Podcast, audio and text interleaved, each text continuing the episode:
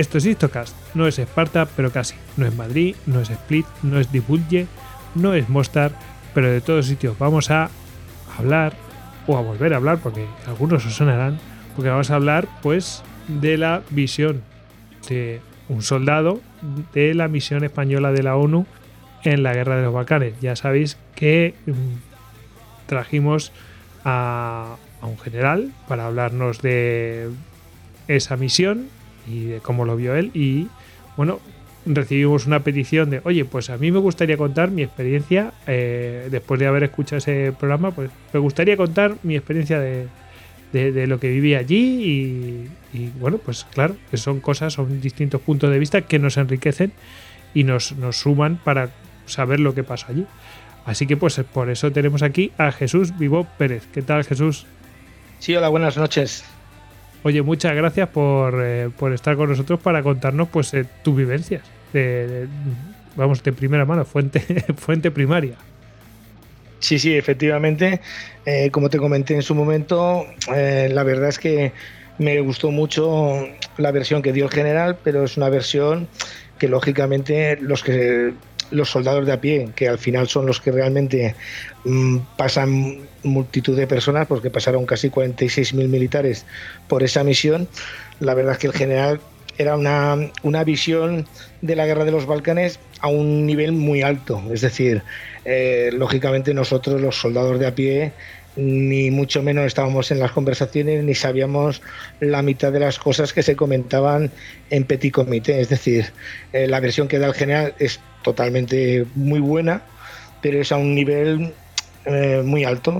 Y entonces sí que por eso te, os, comenté que me gustaría hablar de la, de la visión, pero de, de, un soldado más de, de, lo que realmente hace un soldado, porque al final el general hace su servicio, pero es un servicio uh, más diplomático y más que en conversaciones con los mandos de las distintas confrontaciones que habían en Bosnia. Pues sí, hombre, pues para, para, eso estamos y a mí me pareció que era una buena una buena propuesta, así que bueno, pues eh, vamos a ver que seguro que es muy interesante. Luego hablaremos, haremos un pequeño disclaimer, pero bueno, vamos a, continuar y, llegaremos a él. El que les habla, Gojix, arroba Gojix barra bajas al duero en Twitter. Ya sé que a todos nosotros podemos, pues nos podéis encontrar. Estamos en Twitter, estamos en Facebook, estamos en Pinterest, estamos en Instagram, estamos en Telegram, estamos en YouTube. Y bueno, y nos podéis encontrar también en nuestra página web. Y ya sabéis que nuestro, nuestra página web que es istocast.com y nuestro correo electrónico es info.istocast.com. Allí mismo en la página web nos podéis dejar eh, audios por si queréis comunicaros con nosotros. Y en duckbelly.com haceros con las camisetas de Istocast y de otra temática militar. Aprovechamos, como es tradicional, por supuesto, para mandar saludos a los que nos escuchen desde Croacia y Bosnia. A lo mejor hay gente, pues croatas y bosnios que viven en España, pues que nos escuchan en España, porque son, han terminado aprendiendo o viven con nosotros. Y bueno, pues eh, nada, les mandamos saludos también. Que seguro que nos escuchan a través de la app de Istocast para Android y si no, pues las apps que tiene Evox, tanto para las plataformas de Android como la plataforma de Apple y seguro que alguna plataforma más, porque la verdad es que están en casi todos lados. Em, deciros que también nos podéis encontrar, aparte en todos esos sitios que ya conocéis, que eh, este podcast y los podcasts que estamos publicando últimamente, pues están siete días, con siete días de antelación en Audible, esa plataforma de audiolibros y podcast de Amazon. Y nada, pues de deciros que lo tenéis en primicia siete días antes de su publicación regular eh, en el resto de plataformas, ¿vale? Y que si queréis ayudarnos, bueno, pues eh, siempre podéis dejar comentarios que nos dejaron, por, ejemplo, en Audible nos dejaron ahí un comentario estupendo de cinco estrellas, pues genial, lo agradecimos un montón. Eh, y porque ahí hay cada uno, que cada bicho, cada, cada gigante, y bueno, pues eh, ver que tienes cinco estrellas al lado de esos, pues, pues te llena de orgullo y satisfacción. Y bueno, pues si hacéis lo mismo en iTunes y en Evox, si nos dejáis comentarios, y ahí en iTunes le dais a las cinco estrellas y en Evox al, al me gusta, pues nos ayudaréis un montón. ¿Que queréis ayudarnos más? Bueno, pues podéis haceros mecenas. Si queréis aportar eh, bueno, pues eh, vuestro mecenazgo a través de Patreon o de las suscripciones para fans de Evox, bueno, pues ahí lo tenéis disponible. Bueno, pues como lo prometido es deuda y vamos a hacer un disclaimer. Eh, todo esto ya lo, hemos comentado. Mm, este programa ha nacido pues pues como bueno pues no, no, no respuesta simplemente pues como complemento al, al Istocast 199 misión española de la ONU en la guerra de los Balcanes. Bueno, pues ahora traemos la visión de, a pie de un soldado, pues de, de eso que, nos estuvo comentando el general Manuel Castro Zotano, pero claro, él pues habla a un nivel de lo que él tenía conocimiento y movían y, y, tú vas a hablar a otro nivel, ¿verdad? Aquí ya te dejo para que comentes este, o sea, para que nos comentes, nos hagas el disclaimer porque no vas a contar lo que viste, no vas a en plan a contar fantasmada de tiros ni a vas a contar lo que tú viviste, vamos. Exacto. A ver, yo en un principio lo que voy a contar es mi experiencia, quiero decir, como ya os he dicho anteriormente, han pasado yo creo que sobre 46.000 soldados por, por la zona de los Balcanes y de los 46.000 pues habrán 46.000 historias. Es decir, cada uno tenemos nuestra historia, cada uno lo hemos vivido de una manera diferente. Y en un principio yo voy a contaros lo que os he comentado, que lo que una persona mm, de tropa vive en una misión, en, principio en una de las primeras misiones importantes, por no decir la primera misión importante que el ejército español eh, hace, porque sí que es cierto que el ejército español había estado en otras misiones, pero en una misión de, tan con tantos, con tanto personal no había estado. Y esta era, fue la primera misión que, el ejército español mm, pone toda la carne en el asador. En principio yo fui en una agrupación que es la GT Aragón, la agrupación táctica Aragón, porque cuando se va a los Balcanes, la primera misión que van eh, mandan a la Legión, porque es el, vamos, son las fuerzas de élite de, España. Sí, es como, el, ariete, ¿no? O sea, exacto. vamos a ver qué nos vamos a encontrar, pero no mandemos a, no mandemos a, vamos a mandar a gente que está experimentada, que se supone que son los, maduros, a ver si se van a encontrar con algo muy desagradable, por lo menos que sepan reaccionar. Mm, ellos se les presupone mayor reacción que a los demás, ¿no? Efectivamente, vamos a. Al principio mandan a la legión, pero siempre que mandan al, a la agrupación, mandan lo que es la fuerza, que es, por ejemplo, la legión, mandan el bloque, pero siempre mandan a lo que es la logística, es decir, en la primera agrupación mandan la legión, pero mandan grupos logísticos, es decir, aparte de ir legionarios, pues mandan conductores eh, de aprovisionamiento, de logística, mecánicos, y eso no lo pone la legión, eso lo ponen las diferentes unidades de todo el territorio español, es decir, eh, puede, haber un soldado de infantería que sea especialista de mecánica eh, conviviendo con los legionarios. Entonces, en, Bosnia lo que teníamos era eh, una base donde estaba lo que es el grupo logístico y luego estaban los diferentes destacamentos donde estaban, por ejemplo, mm, los legionarios para hacer las patrullas, eh, para hacer las misiones más de, de, de, los diferentes grupos que estaban en confrontación. Entonces, mm, yo, por ejemplo, yo fui logístico, es decir, yo estaba en logística. Eh, mi primer destino es Dibulje, que es Troyir, que estaba en la zona de Split. Y es donde yo aterrizo eh, en octubre del 95.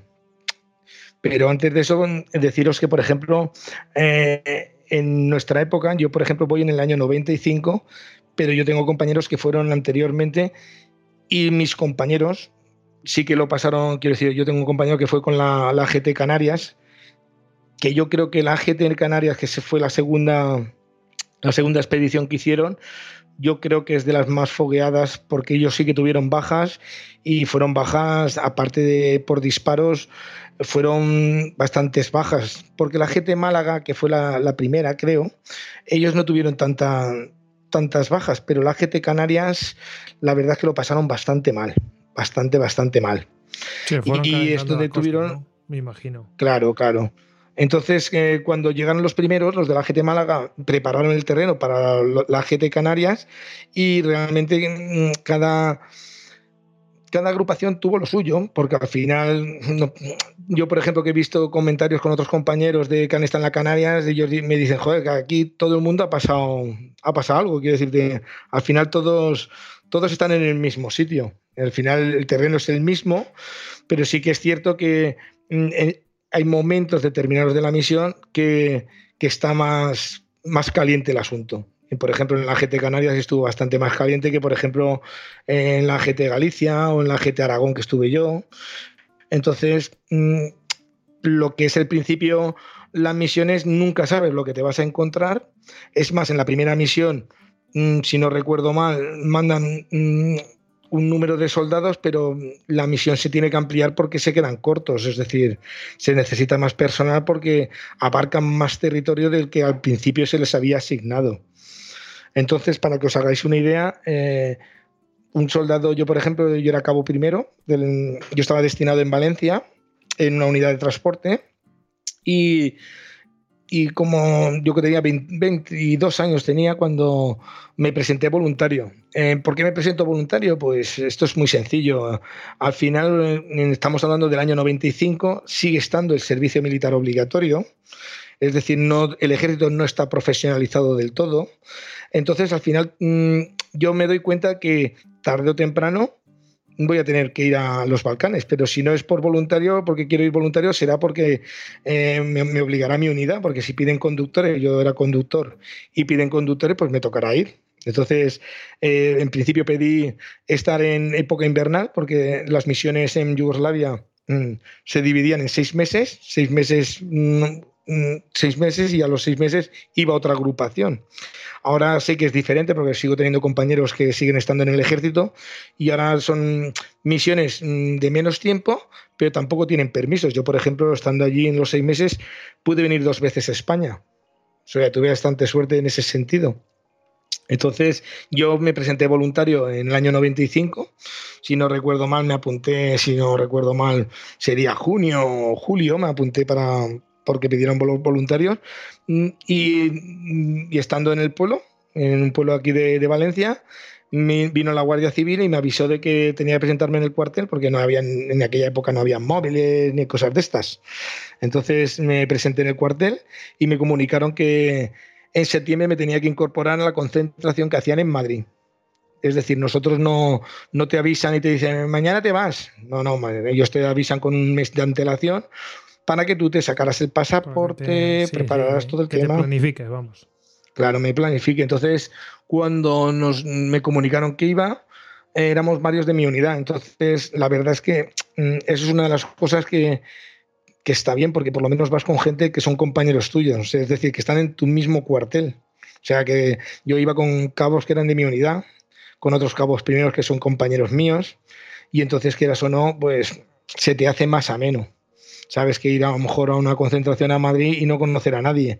Entonces, en mi caso fuimos, pues si no recuerdo mal, por lo menos seis o siete de la misma unidad, de aquí del cuartel de Paterna en Valencia.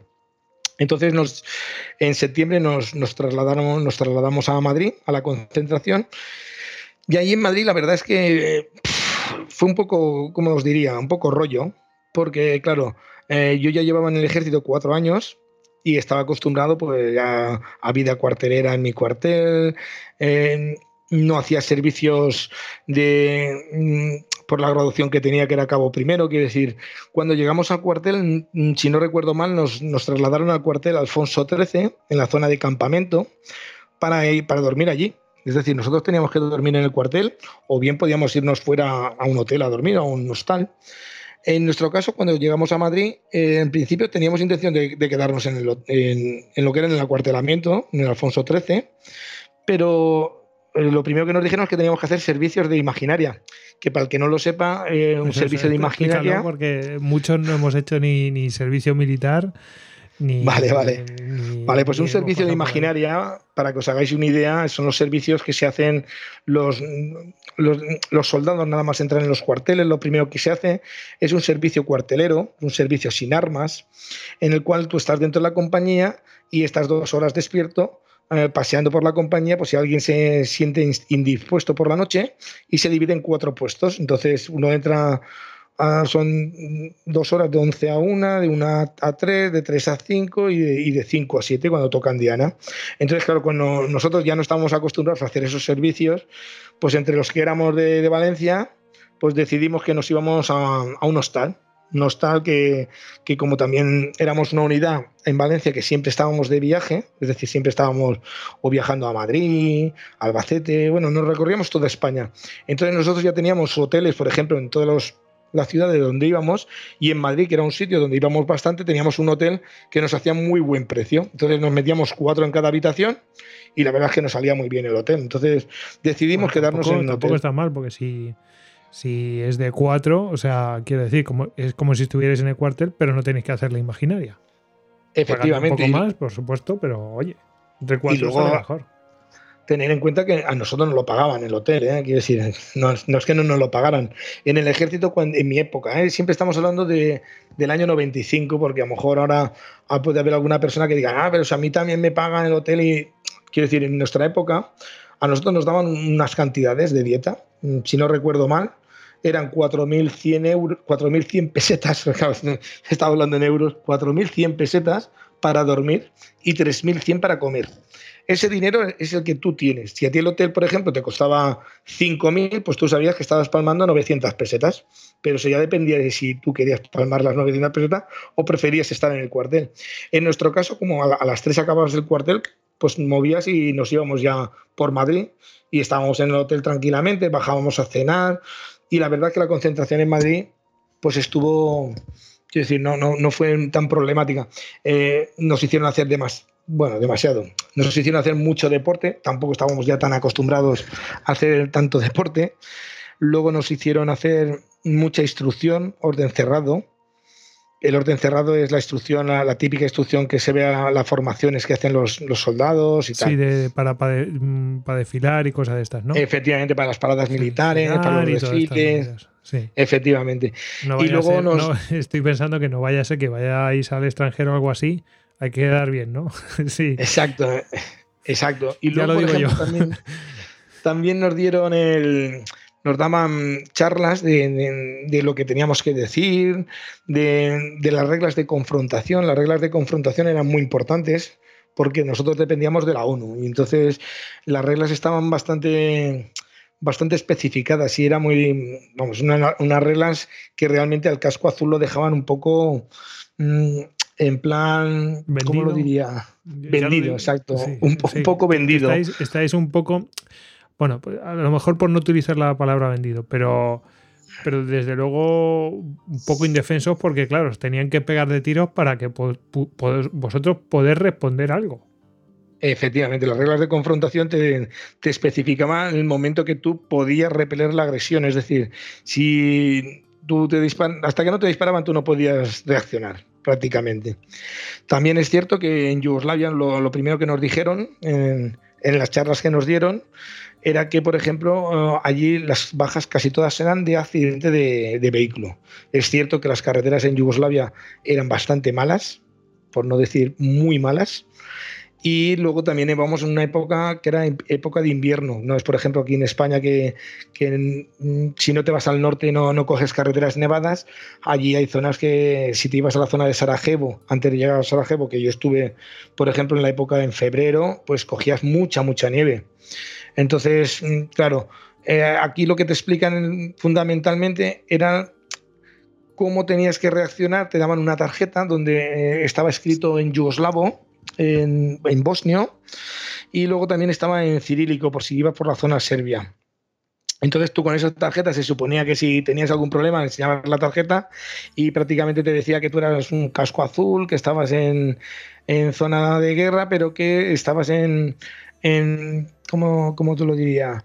En, una para ayudar, para ayudar prácticamente. Quiero decir que, eras militar de las Naciones Unidas, que llamaran a tu mando, te ponían un número de teléfono para que llamaran y luego nos repartieron también unos libros en los cuales te, daban un poco de, pues por ejemplo, cómo se daban los buenos días, eh, la, cultura de ese país, en las diferentes mm, graduaciones de, de otros ejércitos vamos, un libro que, que realmente yo creo que poca gente lo leeríamos, porque al final lo que queríamos era irnos ya a la zona y, empezar a trabajar allí.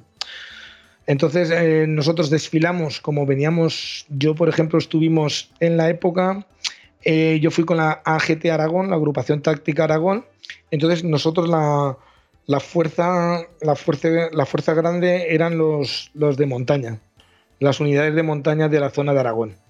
Entonces nosotros fuimos con componentes de unidades de, Jaca y de Sabiñánigo.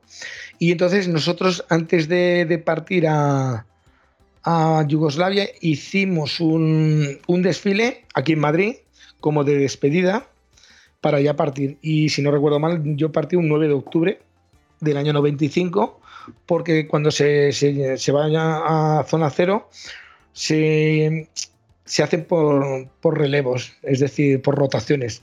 En mi caso habían cuatro rotaciones y yo fui en la primera.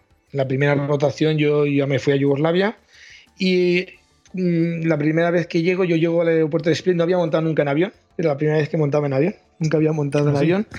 Sí, sí, era la primera vez. Aparte, me sorprendió porque el avión no era un avión militar. El avión era un avión civil, si no recuerdo mal, era sueco, era un avión de estos que tenían dos plantas, era espectacular, era súper grande. Pues eh, nos trasladaron de Madrid a Zaragoza. Dos plantas. Sí, sí, sí, Había, entonces sería un 747, un Boeing. Sí, era, era un avión, pero súper grande, súper grande. Yo me, acuerdo, había azafatas, quiero decir, era todo. nosotros llevábamos del CEDME, bueno, en este caso, yo por ejemplo llevábamos, el armamento que llevábamos era del CEDME, eh, como vulgarmente llamaban, el de plástico. El, el CEDME verde. Eh, sabéis que estaba el CEDME anterior, el que parecía el que llevaba el guardamanos de madera y tal. Nosotros llevábamos un CEDME que era el más moderno, que era el LC, y yo llevaba el que era con culata retráctil, porque como era conductor de camión, lo llevaba para que no molestara la culata. Entonces yo llevaba un CEME de estos cortitos y tal. Y entonces nosotros cuando subíamos en el avión solo llevábamos el CEME porque los petates y todas esas historias del equipaje lo llevan en las bodegas y nosotros no lo veíamos. Solo llevábamos la, bolsa de mano y, el CEME en el avión. Y era extraño porque te veías en un avión civil lleno de azafatas muy Pero armados hasta los dientes. Sí, no, lo con el CEDME, quiero decir, tampoco es que fuéramos muy, muy armados, pero sí que es verdad que llevábamos el CEDME. Y entonces, claro, te sorprendía entrar en el avión civil. Y nosotros salimos desde Zaragoza. Nosotros salimos desde Zaragoza y cuando llegamos a Split, que, que la gente no, no, lo recuerda, porque hay gente muy joven ahora y, no recuerda, pero es que eh, Croacia está. Bosnia está a dos horas de viaje, es decir, eh, había una guerra que estabas a, a 2.000 kilómetros, estabas al lado. Quiero decirte, la gente cuando habla de los Balcanes se cree que estaba muy lejos, pues que ahora hay muchas misiones que se van a Afganistán, a Irak, pero es que Bosnia es centro de Europa, estamos ahí. Quiero decir, la gente no se da cuenta que a dos horas de viaje se estaban matando. Y cuando digo se estaban matando es que era literal, se estaban matando. Sí, en el centro de Europa, en el corazón de Europa, que le decía. Exacto. Entonces, nosotros la verdad es que nos sorprendía porque claro, parece que, la gente dice, no, te vas a Bosnia, uy, qué lejos está. Y tú decías, no, pero si, si está, en dos horas llegamos. Y luego era como las películas. Yo recuerdo cuando llego al aeropuerto de Split, eh, a correr al paso ligero, nada más bajar, nos forman fuera de, las pistas y ya nos llevaron con los camiones, nos llevaron a, a Trogir, que era donde estábamos, que era una antigua base, creo que croata y eran un acuartelamiento como, como puede ser un acuartelamiento aquí en España, es decir, con sus, sus edificios de cemento, sus, sus compañías con sus literas, eh, quiero decir, era un, cuartel. Cuartel. quizás, no esperabas que tener una cosa así, porque se supone que tú llegas allí y no tienes instalaciones. A ver, si, si, te digo la verdad, yo sí que sabía dónde iba, porque yo, por ejemplo, voy con un compañero con, Juan Carlos Baos, que le doy un recuerdo porque somos muy amigos y nos, vemos. Y Juan Carlos ya había estado en las dos misiones anteriores. Y, este tiene historia porque mi compañero en esta segunda misión, él se apunta porque él ya había estado, él había estado hacía un año. Y Juan Carlos se vuelve a apuntar porque su hermano también, era militar y, iba en una primera misión con la estaba de con los de la, agrupación, era de esto de, alta montaña, y su hermano se, lo destinaron a Bosnia y el chico Esteban se apuntó, mi compañero. Entonces yo ya sabía dónde iba porque Juan Carlos me había estado explicando, me había explicado, oye Jesús, pues esto, mira, ahora llegamos allí y tal, porque la verdad es que si, si no sabes a dónde, a dónde vas, la verdad es que vas un poco perdido, pero eh, como había gente que, repetían, o sea, había gente que ya habían estado. Es decir, este compañero eh, había estado con la AGT Madrid. Ellos habían estado, creo que, con la brigada paracaidista. Entonces, mm, más o menos él me explicó, oye Jesús, pues te tienes que llevar esto, te tienes que coger aquello, eh, vamos a ir a un sitio que, que, tal. Lo que pasa es que yo creo que él en la primera rotación no viene, yo me voy en la primera, él creo que va en la segunda, no recuerdo bien. Y cuando llegas allí, pues lo primero que te dan es una cama, porque claro, vosotros haceros la idea de que el mismo avión que nos recoge a nosotros, recoge a los que se van. Es decir, nosotros cuando estamos bajando, otros compañeros están subiendo. Quiero decir, eh, eh, es, muy, es muy curioso por, eso, porque para que os hagáis una idea, yo, por ejemplo, mm, recuerdo estar en, el aeropuerto de Split y justamente mm, recuerdo que yo llevaba un colgante yo soy creyente, como diría, a mi manera. Quiero decirte, más cuando te vas a, una, zona así, pues cada uno es creyente a su manera. Yo, yo soy a mi manera. Y yo llevaba un colgante que era un Cristo, una cabeza de Cristo. Y me lo había bendecido mi capellán de mi cuartel aquí en Valencia, me lo había bendecido hacía pues, a lo mejor cuatro o cinco meses. Y cuando me vengo para Yugoslavia, lo que hago es la misma el mismo collar que yo llevo lo tiene mi novia en, aquella época. Y entonces yo le dije a mi novia, quédate el que está bendecido y yo me llevo el otro. No sé, por, por, pues, mm, por, si acaso, por simbología, por decir, oye, quédate tú este que te proteja más, que ya está bendecido, y a mí, oye, yo creo que este me dará suerte el que tú llevabas. Y justamente en el aeropuerto de Split veo al mismo capellán que me había bendecido el collar, el Cristo, la cabeza de Cristo, lo vuelvo a ver en, Split. Y justamente antes de que él partiera para España, me lo bendició también, me lo bendijo.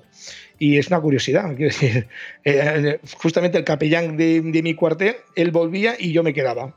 Entonces en, el intercambio, pues ahí. efectivamente, porque nosotros no estábamos en, la, ellos, ellos salían y nosotros entrábamos, y mientras unos entraban y los dos salían, en la misma cola nos, nos saludamos. Era un comandante, no te vayas a pensar que era un, cabo primero ni un soldado, era un comandante, que un comandante capellán, era un, vamos, un mando bastante majo con la tropa, y la verdad es que se podía hablar perfectamente con él. Entonces ya nos destinan a, lo que es la, el cuartel de Trogi, y allí en el cuartel, ya os digo, es, era una zona de un acuartelamiento normal y corriente, o sea, tus duchas calientes, tu cantina, mm, o sea, se estaba bastante cómodo. Cómodo porque luego más adelante, cuando empecemos a hablar, vaya transcurriendo la misión, hay un momento que nos trasladan a Mostar. A la logística nos meten en Mostar y entonces eh, eh, nosotros estábamos en una zona que estábamos súper bien, súper cómodos. Era una zona, no había nada de riesgo, estábamos muy, muy fuera de la zona de confrontación. Eh, para que os hagáis una idea, es la costa dálmata, es la zona. el problema que estaba que cada vez que teníamos que ir a Mostar o ir a Mendugore o a Drachevo o a esto o, a los destacamentos avanzados de, de, donde teníamos las tropas españolas, pues hacían muchísimos kilómetros. Y cuando te digo muchísimos kilómetros, mm, no sé cuántos kilómetros nos haríamos, pero para que os hagáis Las carreteras no eran buenas porque tenían muy de curva y curva y curva, ¿no? Efectivamente. Para que os hagáis una idea, yo estuve, si no recuerdo mal, sobre casi siete meses, porque se nos amplió un poquito la misión, porque en principio son seis meses, pero por unas circunstancias otras nos, nos pusieron la, misión más, más días. y yo me hice 55.000 kilómetros con el camión. Quiero decir, que, que, me cundió con el camión. Y cuando digo 55.000 kilómetros, en carreteras nevadas, en carreteras con muy mal tiempo. Y dentro de lo que cabe, la verdad es que tuvimos suerte porque yo en mi unidad no tuvimos ningún accidente grave. Sí que hubo un par de accidentes un poco graves, pero que ahora luego lo contaré. Y entonces cuando ya llegas allí, pues en un primer momento te, te acomodas, te dicen, oye, pues cógete esta de aquella, cógete aquella cama, las camas que han dejado libres, los que se han ido, pues tú las coges. Y al día siguiente ya te presentan a los demás compañeros. En este caso nosotros hacíamos el relevo a la AGT Galicia. Entonces nosotros lo que hacíamos era, los compañeros de la Galicia, lo que hacían era servirnos de, guías. Y los primeros mm, viajes que haces, porque claro, cada rotación tardaba sobre una semana en venir. Es decir, nosotros nos fuimos un jueves, pues nuestros compañeros de la segunda rotación vendrían el jueves siguiente. Es decir, esa semana nosotros ya estábamos allí pues empezando a hacer pues mm, los primeros transportes para conocer las carreteras, porque claro, nosotros allí sí que no conocíamos las carreteras. Había gente que había repetido misión y sí que conocían las carreteras, pero claro, las carreteras, eh, había muchas carreteras que las llaman alternativas, es decir, eh, a lo mejor por, habían carreteras que no, no podíamos pasar porque habían checkpoint que llamaban, y por a lo mejor los que estaban allí, los, que eran de Bosnia, no querían que pasáramos por allí, los los bosnio-croatas, y decían, oye, pues dar la vuelta, teníamos que ir. Tenéis que ir por la alternativa y no. Exacto. Y la alternativa a lo mejor eran pues 100 kilómetros más. Quiero decir, esto no se complicaba en la vida. sí, a lo mejor era una pista forestal. Efectivamente, no, no. a ver, no eran pistas forestales, pero eran carreteras, pues de carreteras que aquí sería una carretera local, una carretera comarcal, y entonces te metían por, por otra zona. Entonces, los primeros viajes, yo recuerdo uno de los primeros viajes que hice, porque allí lo, cuando haces los primeros viajes eh, es, lo, es, curioso, pero los, los mismos compañeros no te, no te dejan conducir. Aunque saben que tú eres conductor como ellos, que tienes experiencia y tal, pero claro, tú ten en cuenta que ellos son mm, compañeros que, que, llevan ya en, de misión cinco meses y medio y se, vuelven a casa dentro de una semana, dentro de dos. Y no te solían dejar el camión ni el vehículo para que tú lo manejaras. Ellos lo llevaban y, ellos te decían, tú fíjate por dónde tienes que ir y, tú lo ves. Mm, pero no, a ver, no te decían, oye, coge tú el camión, llévalo tú. ¿Por qué? No, no, porque tú ya sabes conducir. Eh, lo que te está enseñando es por dónde tienes que. Exactamente, por dónde. Yo qué sé, ves algo sospechoso, pues oye, pues no te arrimes mucho al, a lo que es el, arcén. Eh, que vete más bien por el centro, por si acaso. Eh, Efectivamente, ellos lo que no querían es que tuvieran un accidente pues faltando 100 días para volverse a casa. Quiero decirte, era algo muy, muy, muy, lógico. Eh, ellos te enseñan la carretera y cuando ellos se van ya coges tú el camión. Entonces, los primeros mm, viajes que hacemos, pues eran viajes pues, que íbamos a, a los diferentes destacamentos y ellos te enseñaban cómo ir. Nosotros sobre todo llevábamos, eh, yo llevaba un vehículo que era un, un Benpar, que es un vehículo que lleva mm, un BMR. Un BMR es un blindado, un blindado medio sobre ruedas que llaman. Es el vehículo este que se ve, bueno, lo habrán visto mucha gente que lleva seis ruedas. Sí. Exacto, el BMR, que creo que ahora lo van a quitar y tal. Pues el BMR, nosotros lo que cargábamos era, pues eso, a lo mejor un BMR encima de la plataforma. Nosotros llevábamos un camión que era una plataforma y ahí cargábamos un, BMR. 14 toneladas eh, metidos dentro de la plataforma e incluso había veces que llevábamos otro remolque que llevábamos otra plataforma. Entonces podías llevar hasta dos BMRs de encima de nuestro camión vale entonces nosotros eh, los servicios que hacíamos eran sobre todo de recuperación de vehículos. Es decir, se estropeaba un BMR, que eran los vehículos que se utilizaban para hacer, la, para hacer las, patrullas, y nosotros íbamos a arreglarlo, a arreglarlo, a recogerlo para llevarlo al tercer escalón, al segundo escalón, que era donde lo repararían, que era donde teníamos nosotros los mecánicos. En principio podía ir una grúa, pero la, grúa no, no, no, solía ir porque solo teníamos una grúa o dos grúas y eran grúas para, para otros, para otros temas, no era para llevar los BMRs. Entonces nosotros los primeros viajes era para conocer los destacamentos, empezamos a ir a Drachevo. Perdona que te interrumpa, o sea que las grúas eran muy preciadas, no había muchas, había, que conservarlas. Claro, las grúas ten en cuenta que ahí se movían muchos contenedores, entonces las grúas se utilizaban para mover sobre todo contenedores, porque los destacamentos donde estaban las tropas más avanzadas eh, no tenían, por ejemplo, edificios de cemento como teníamos nosotros, no tenían construcciones, eran todo hecho por, por contenedores, por contenedores de, de estos de tipo de sí. Sí de, obra. sí de obra o contenedores de estos de, transporte logístico por mar marítimo contenedores marítimos que le llaman. No no no eran, para que os hagáis una idea eran los contenedores típicos de estos cuando vas a ver un piso piloto que, tiene un contenedor de obra que tiene su puertecita y tal. O sea tiene sus ventanas quiero decir los contenedores tenían sus duchas o sea todo era estaba muy bien quiero decir era un contenedor. la pregunta que yo me hago es eh, tendrán las mismas medidas, porque es que es lo que pasa de eso, que están hechos los camiones, está hecho todo para esas medidas. Entonces, sí, sí. yo que estoy convencido que eso también, no sé. Pero vamos, sí, entiendo que lo de la grúa mm, era fundamental para el propio funcionamiento logístico de, la misión, vamos. O sea, que no, que no podías arriesgarla por si acaso por ahí. Sí, pero la grúa, ten en cuenta que un, un BMR eh, el vehículo que nosotros llamamos el Benpar es un vehículo que es tipo, para que os hagáis una idea, la, gente que no conozca lo que es un vehículo Benpar, es como el típico cuando te se queda el coche averiado y llamas a la grúa, que lleva una plataforma y te baja, pues eso multiplica por 5, que es el camión. Pero es lo mismo, es una plataforma que la bajas, subes el vehículo encima y entonces es mucho más rápido, mucho más cómodo. Y la grúa se utilizaba, pues, por ejemplo, si el BMR había caído por, por un barranco. Por un barranco nosotros no lo podíamos sacar no, tenía que sacar la grúa. o sea, nosotros... Una avería, pues sí, pues lo Efectivamente. Pero mm, eh, yo creo que esos vehículos los he visto. Eh, sí. Eh, los que, has conducido tú. ¿Y podéis llevar incluso tanques ahí encima? O sea, me refiero no. en, mi, época no. En mi época, por ejemplo, nosotros llevábamos en, mi unidad, teníamos mm, asignados, aparte de los Benpar, una góndola y una góndola sí que puede llevar un carro de combate. Pero nosotros no. Nosotros un carro de combate dentro de, la plataforma no lo podríamos porque vamos, eh, reventábamos el camión. ¿Vale? Para que os hagáis una idea. Eso sí, eso era vamos, inviable, imposible. Bueno, de todas formas, en esa misión. nosotros teníamos una góndola que, para que os hagáis una idea.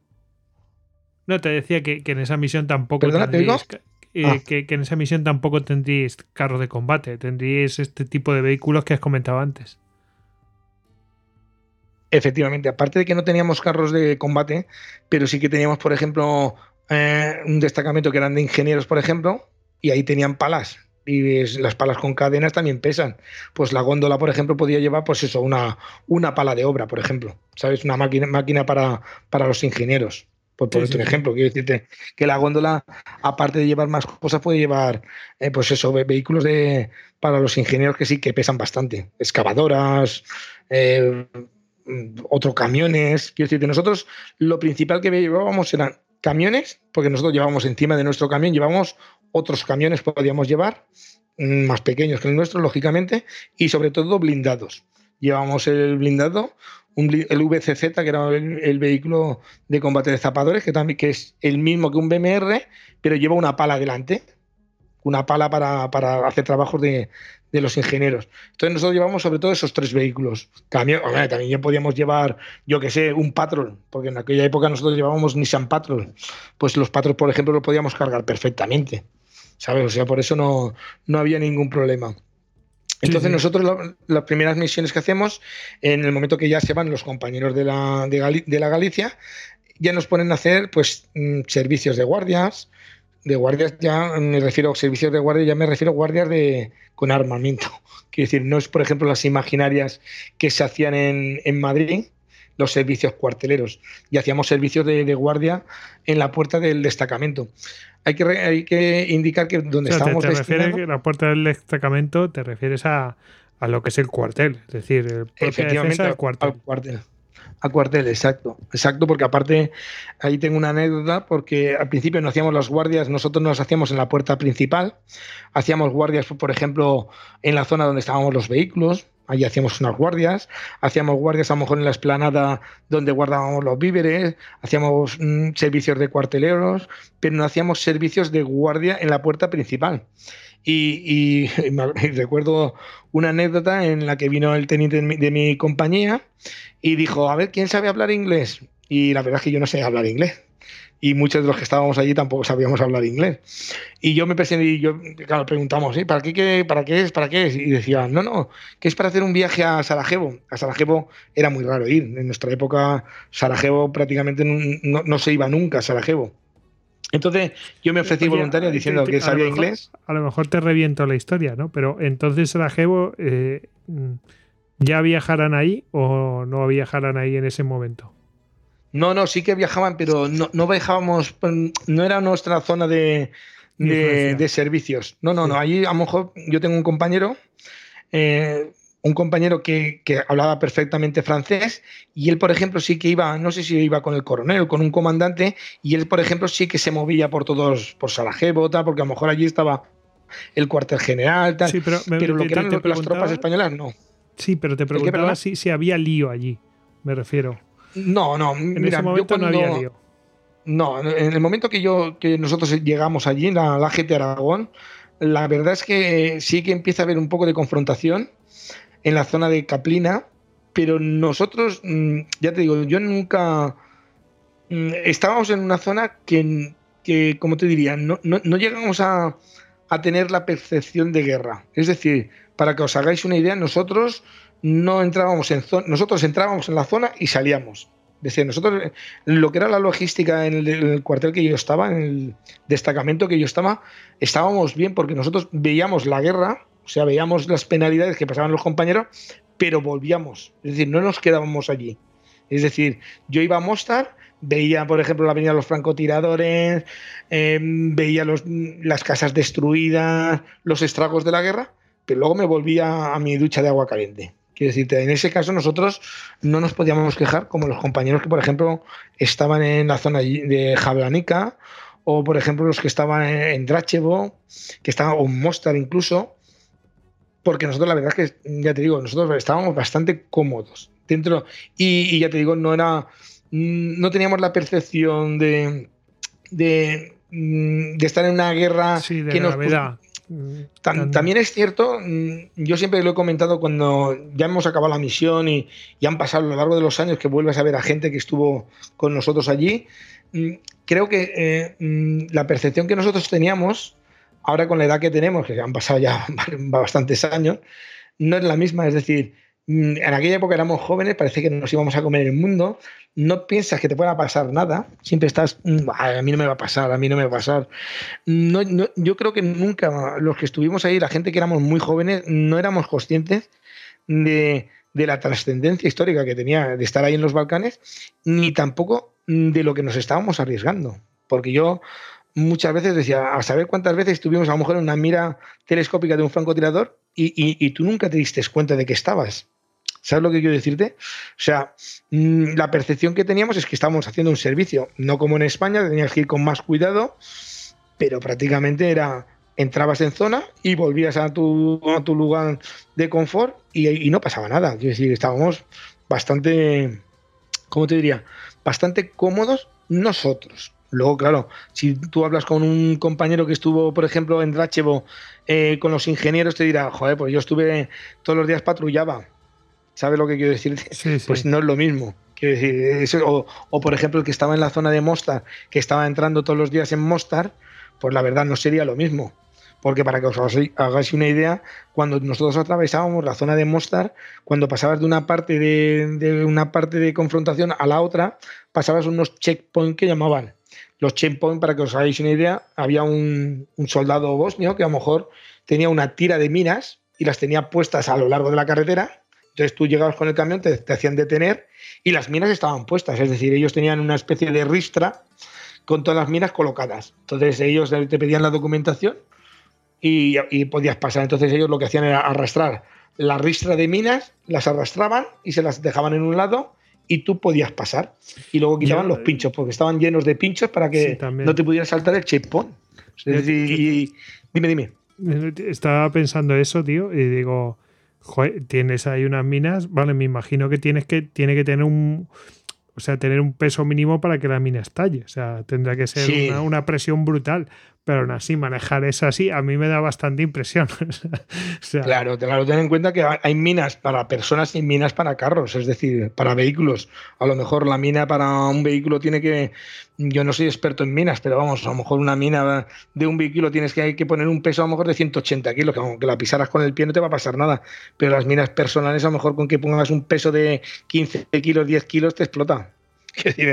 Eso, eso es así. Lo que pasa es que las minas que nosotros teníamos encima de la carretera, las que ponían ellos, eran minas de, contra, contra carros, contra vehículos, no eran minas.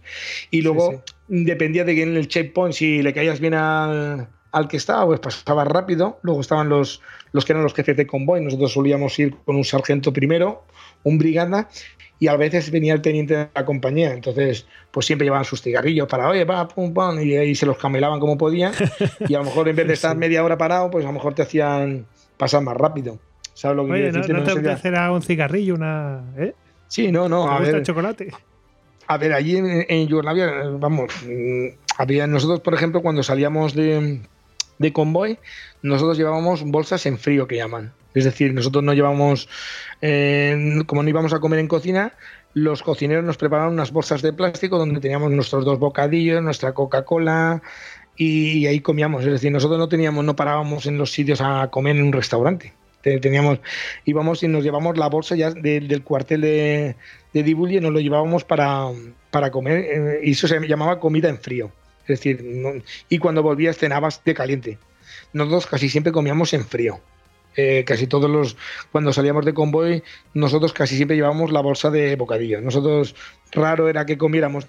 Si podíamos aprovechar, aprovechábamos y cuando íbamos a Drachevo u otros destacamentos, Mendugore, eh, Yablanica, todos esos destacamentos, intentábamos comer de caliente, es decir, llegar a la hora de la comida y poder comer. Pero había veces que no, que no nos daba tiempo y, y no comías. Es como, por ejemplo, a mí me sorprendió mucho el tema de las llamadas, porque cuando llegas allí a la, misión, claro, vas de, pardillo. Yo, por ejemplo, que tenía novia, yo me acuerdo que me dejaba un dineral en las tarjetas estas de, llamadas de teléfono, porque eran las cabinas, tú llamabas por cabinas. Eso, la gente no lo conocerá, a lo, más jóvenes.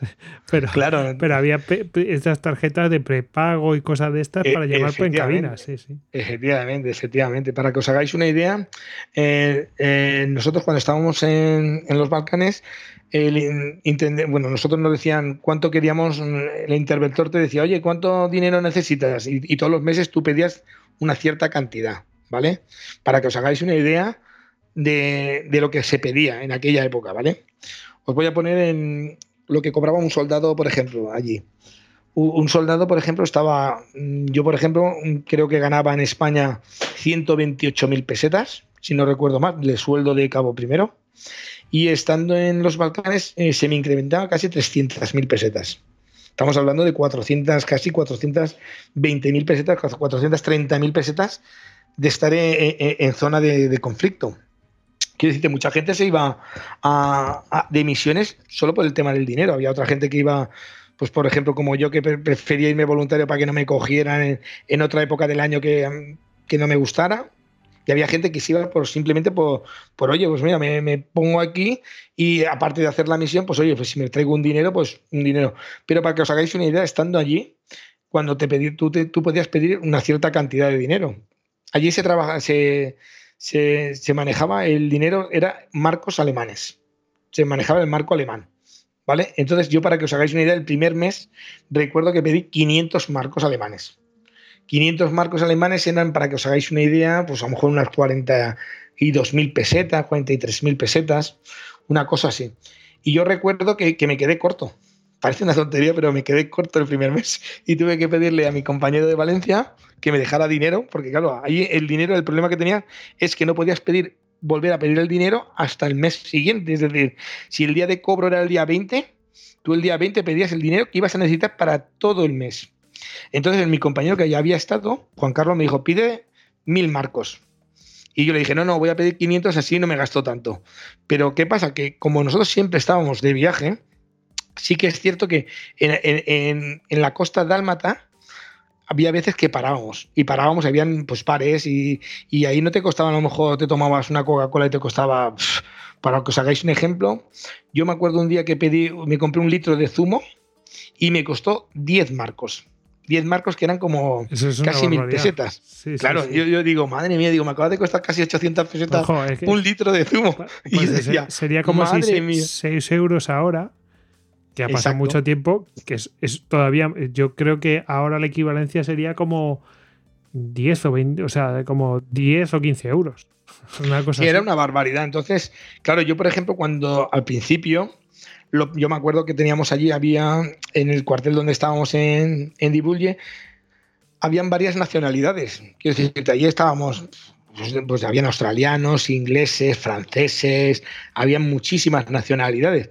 Y yo recuerdo que había un bazar francés y nosotros íbamos al bazar francés a comprar pues yo me acuerdo que lo primero que me compré fue un albornoz, que aparte con la bandera francesa, porque en el bazar español no, lo, no vendían el albornoz, y me compré un, un, albornoz azul, de estos de casco azul, pero con la bandera francesa, por el frío que pasaba cuando salía de la ducha. Pues yo salía enrollado con la, con la toalla, pero él me dijo, bueno, cómprate un albornoz o vamos, te morirás de frío. Y es verdad, lo primero que hice fue comprarme un albornoz. Me acuerdo que me compré una cámara de fotos, nada más, pero nada más, vamos, a los dos o tres días de estar allí en el bazar. Y, y, recuerdo de eso, pues empezar a gastarme dinero, pum, pum. Y luego te gastabas mucho dinero, ya os comento, eh, nosotros que estábamos siempre viajando, muchas veces en los bares. Y luego, mm, ¿sabéis qué pasa? Que cuando salíamos antes de entrar en la zona de Mostar, en los bares anteriores eran bares que era como si estuvieras eh, en una zona que no había guerra. Entonces tenían sus pizzas, eh, sus bocadillos, sus hamburguesas, o sea, podías comer bien. Y nosotros comíamos muy bien, porque parábamos muchas veces en los bares. Pero claro, todo eso se va, se va el dinero. Quiero decirte, al final, eh, nosotros la verdad que aprovechamos. Si un, zumo, vale esa cantidad, no quiero pensar en una hamburguesa.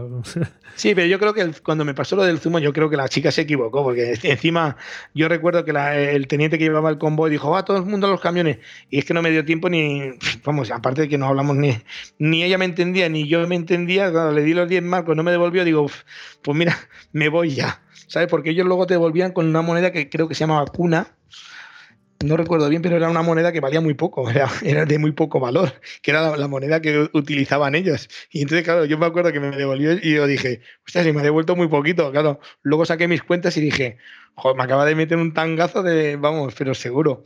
Pero vamos, era Quiero decirte, ahí no, no mirábamos el tema del dinero en el sentido de, ah, pues oye, vamos a mirar aquí donde, allí donde paraba, pues oye, pues si te tenías que gastar 15 o 20 euros comiendo, pues te lo gastabas, no, no ibas mirando el dinero en ese sentido, porque al final eh, estabas, quiero decirte, al final mm, ya estás pasando calamidades, pues ahora por lo menos mm, disfrútalo un poco. ¿Sabes lo que quiero decir?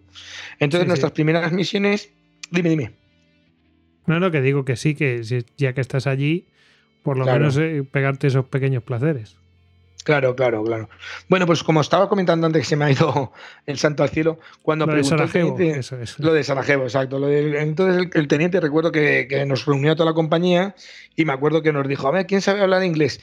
Y, yo al principio, claro, no sabíamos para qué era y tal. Y como nadie sabía voluntario, porque es una de las cosas que primero te enseñan en el ejército, voluntario a lo más, vamos, a lo mínimo. Y como nadie levantaba la mano, me acuerdo que dijo, no, no, que es para hacer un viaje a Sarajevo o tal. Ay, claro, nadie había ido a Sarajevo. Entonces dijimos, ah, pues. Y levantamos varias, varias personas la mano. Y luego el teniente, cuando ya levantaban la mano, nos tomaron el nombre. Yo me acuerdo que levanté la mano yo, levantó la mano un chico de Córdoba, y me acuerdo que cuando acabamos de levantar la mano nos dice, bueno, realmente no es para ir a Sarajevo, es para hacer las guardias en la puerta principal del destacamento. Claro, ¿qué pasa? Que los franceses hacían guardia, los ingleses hacían guardia, todo el mundo hacía guardia, iban rotando y entonces los españoles también teníamos que hacer las guardias. Entonces yo me acuerdo que cuando le dije al, cabo cordobés que se había apuntado, le digo, oye, digo, menos mal que tú por lo menos hablas hablar inglés. Y me dice, no, si yo tampoco sé hablar inglés. Y digo, madre mía. Y me acuerdo que hicimos toda una guardia por la noche, allí en la puerta principal, y de estando de guardia y yo como no hablaba inglés lo que hacía cuando venían pues por ejemplo un autobús de, ingleses pues sacaba mi carnet mi documentación de casco azul y la ponía en la ventanilla y decía enseñaba la tarjeta para que todo el mundo me enseñara la documentación porque tenían que entrar con la con las tarjetas de la 1 pero ni papa ni papa de inglés o sea no, no sabíamos ninguno de los que estábamos ahí sabíamos inglés parece una tontería porque ahora la gente que, vaya a las misiones, muchísima gente sabe inglés, pero nosotros, por ejemplo, yo recuerdo estando allí que nosotros teníamos dos o tres sargentos que hablaban bastante bien en inglés y luego teníamos un intérprete. Pero que hablaran fluido, fluido inglés, no creas que había muchos militares que hablaran inglés había muy pocos en aquella época, ¿eh? Te hablo del año 95 y no había mucha gente que hablara, que hablara inglés. Bueno, yo, creo que eso cada vez ha ido mejorando con el tema, por supuesto, generacional y con el tema de, a ver, empiezan las misiones y, cada vez más misiones y cada vez más misiones, pues hombre, eh, la gente se va formando y hay más experiencia, por supuesto. Sí, sí, ahora aparte ahora yo, yo sigo teniendo compañeros que siguen estando en el ejército y, no tiene nada que ver las misiones de ahora con las misiones de, hace 20 años. Vamos, hemos ido evolucionando a mejor. lógicamente.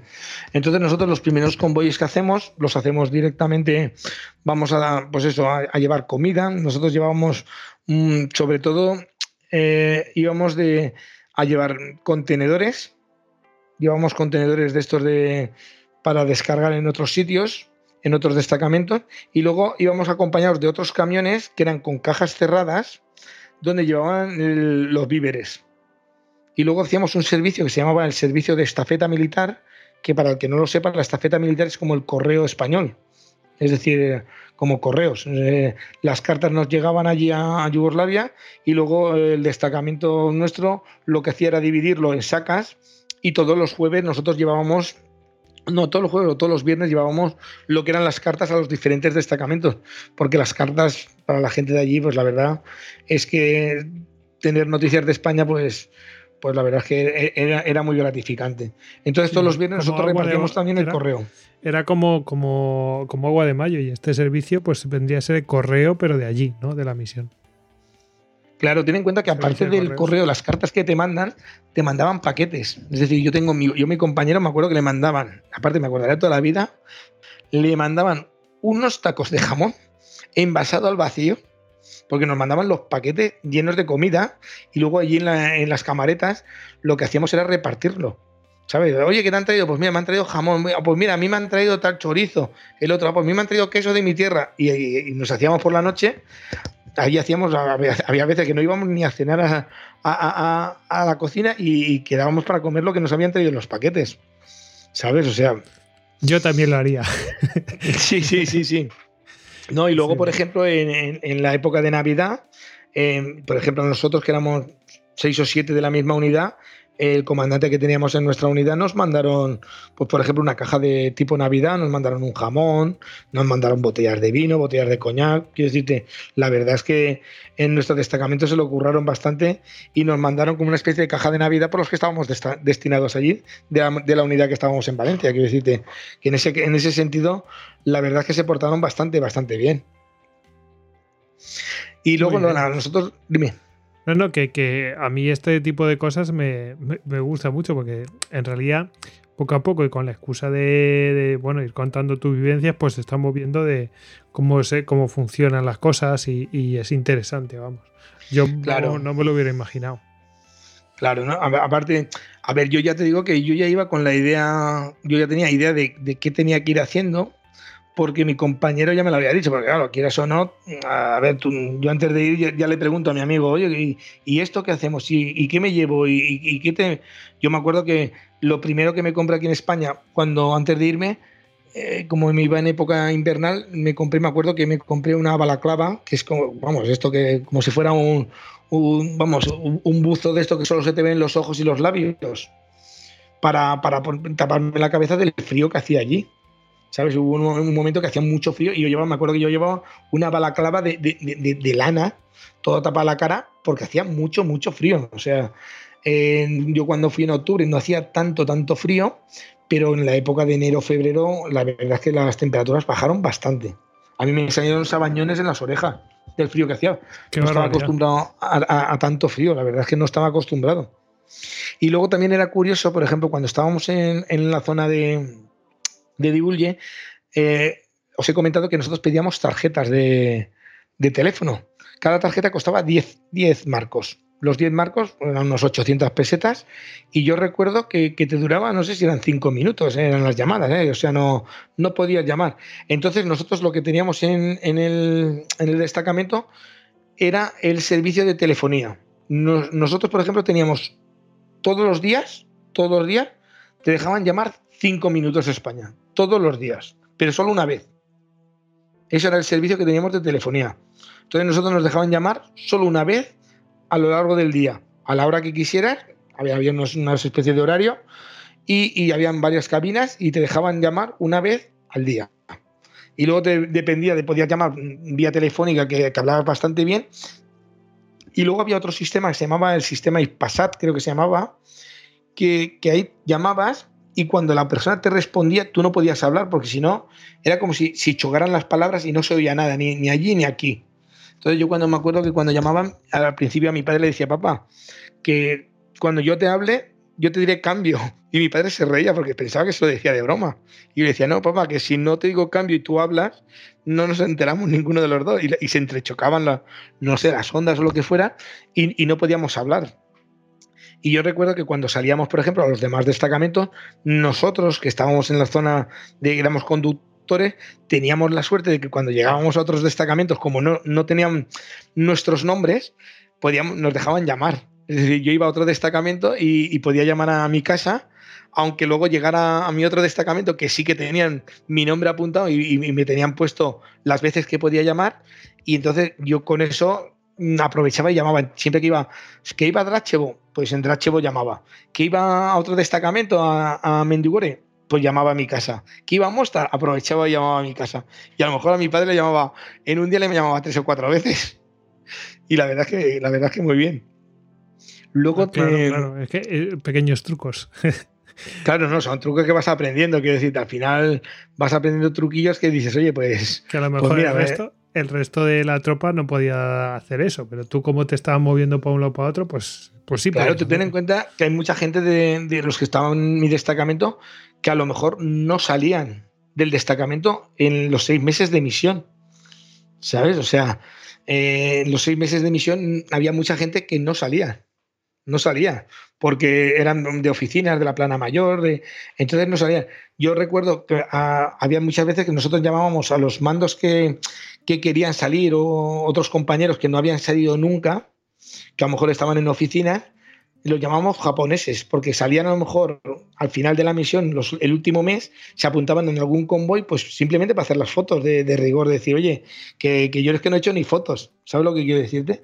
Y salían y nosotros los llamamos japoneses, porque parecían japoneses porque llevaban la cámara de fotos colgando todo el rato, ¿sabes? Yo, por ejemplo, en, la, mm, en aquella época no existían móviles, no existía nada de esto, pero yo en la primera, en el primer permiso que me vuelvo a España, cuando vuelvo de España, yo me, compré una cámara de vídeo y, yo, yo, grabé bastantes imágenes de, de, Yugoslavia. Yo tengo grabadas, pues a lo mejor unas cinco horas de, grabación.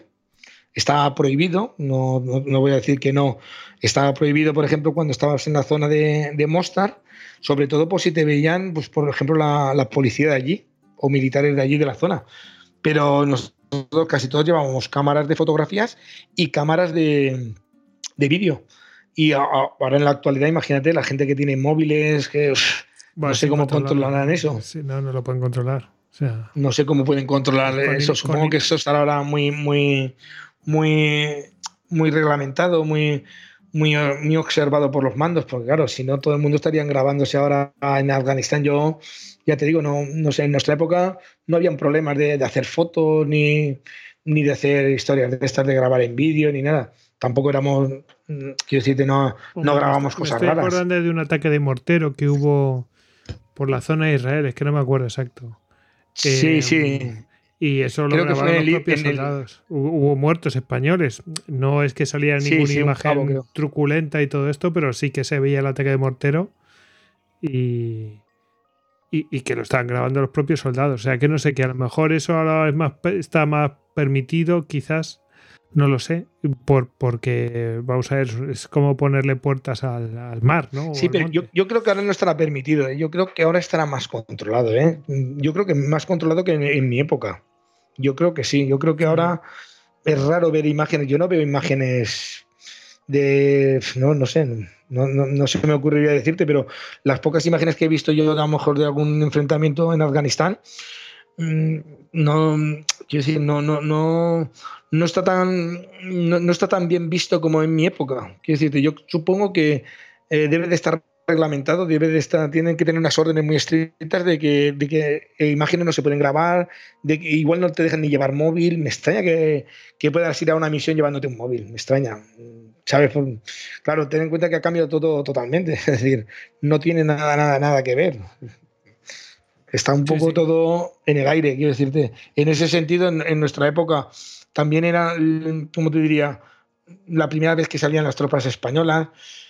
Allí iba muchas veces, allí estuvo muchas veces Arturo Pérez Reverte, por ejemplo. Había, mm, habían civiles españoles, allí habían, yo me recuerdo de estar a lo mejor parados en una columna para entrar a lo mejor en la zona de Mostar. Y yo recuerdo de ver camiones de aquí de Valencia, camiones de, camiones, trailers de civiles que llevaban alimentos allí a, Mostar. Yo, yo, me quedaba, yo decía, joder. Y me decía, no, no, venimos de España. Yo decía, joder, de, España y, y, venís aquí y tal. Y claro, me llamaba la atención ver compatriotas españoles que no eran militares, pero llevaban, pues eso, a lo mejor llevaban comida o algo, los habían contratado para, para llevar allí material. O sea, algo, extraño. Bueno, no sé, eh, la empresa privada, ya sabes. Sí, no, no, supongo que aparte era una zona que, ya te digo que en mi época no hubo tanto, tanto, mm, ¿cómo te diría? Tanto conflicto armado como por ejemplo otros compañeros que sí que lo tuvieron. Yo recuerdo en mi destacamento, en mi, en mi compañía, había un compañero que era legionario, que, que había estado con la AGT Canarias y yo recuerdo que él nos comentaba que, por ejemplo, en, en Yablanica, cómo les habían disparado con morteros y recordaba perfectamente la, vamos, la, gente que había muerto en, aquel ataque. Quiero decirte que ellos lo pasaron muy, muy, muy mal. Y luego recuerdo de, estar en una, una especie de, de, almacén logístico que tenía la ONU y recuerdo de, de ver los contenedores españoles, los contenedores españoles que habían sufrido el ataque en la zona de Yablanica y, recuerdo de verla manchar de sangre todavía, ¿eh? O sea, y, los agujeros que hizo la, los proyectiles de mortero. Y me acuerdo que el legionario chico, este chico que, estaba con nosotros, él dijo, sí, sí, este fue el contenedor de tal, este fue el contenedor tal, y él se recordaba perfectamente del ataque. Y eso fue un ataque que, que se hizo, vamos, lo hicieron a propósito. Hay un libro muy bueno que lo recomiendo, es muy difícil de encontrar porque es un libro que ya está descatalogado, pero hay un libro que se llama Casco Azul, Soldado Español. Y en ese, en ese libro se explica muy bien, muy bien el conflicto de los Balcanes. Muy bien, muy bien. Creo que es de Javier Arribas, no recuerdo bien, creo que lo estoy diciendo de memoria. Y es un libro que está muy bien escrito. Lo que pasa es que eh, te llega hasta la eh, hasta creo que la agrupación Madrid, creo que ahí se, corta el libro porque él estuvo en la, primera época. Javier Fernández Arribas. Sí, Javier Fernández Arribas, exacto, de, que escribía creo que para el país, creo que era corresponsal en aquella época del país. Yo ese libro me lo, me lo, me lo recomendaron y la verdad es que el libro te lo explica muy bien, muy bien eh, el, el, tema de, de las tropas españolas, cómo lo vivieron las primeras agrupaciones ¿Sabes? Aparte te, cuenta anécdotas. Te digo, una cosa. Dime. Está, está en Amazon. Tú fíjate. Está en Amazon y lo podéis comprar de segunda mano, ¿eh? O sea, de segunda mano, ya sabéis. O sea, que obviamente lo ideal sería que se reeditara o algo así, pero bueno, que, se puede encontrar, vamos. Sí, sí, es, un libro porque ya cuando estamos hablando de segunda mano... Ya. Ya, pero tener eh, eh, este, por ejemplo, este libro te explica muy bien todo te explica, por ejemplo, explica el accidente que hubo de un blindado que cayó en el Neredva, te explica los ataques a Yablanica, te explica cómo robaron un patrol y, lo pintaron de colorines, quiero decirte, mm, te explica muchas cosas que realmente si no las has vivido allí, nadie, nadie va a contarlo, es decir, nadie te lo va a contar porque claro, eso solo lo viven las personas que lo viven en ese momento.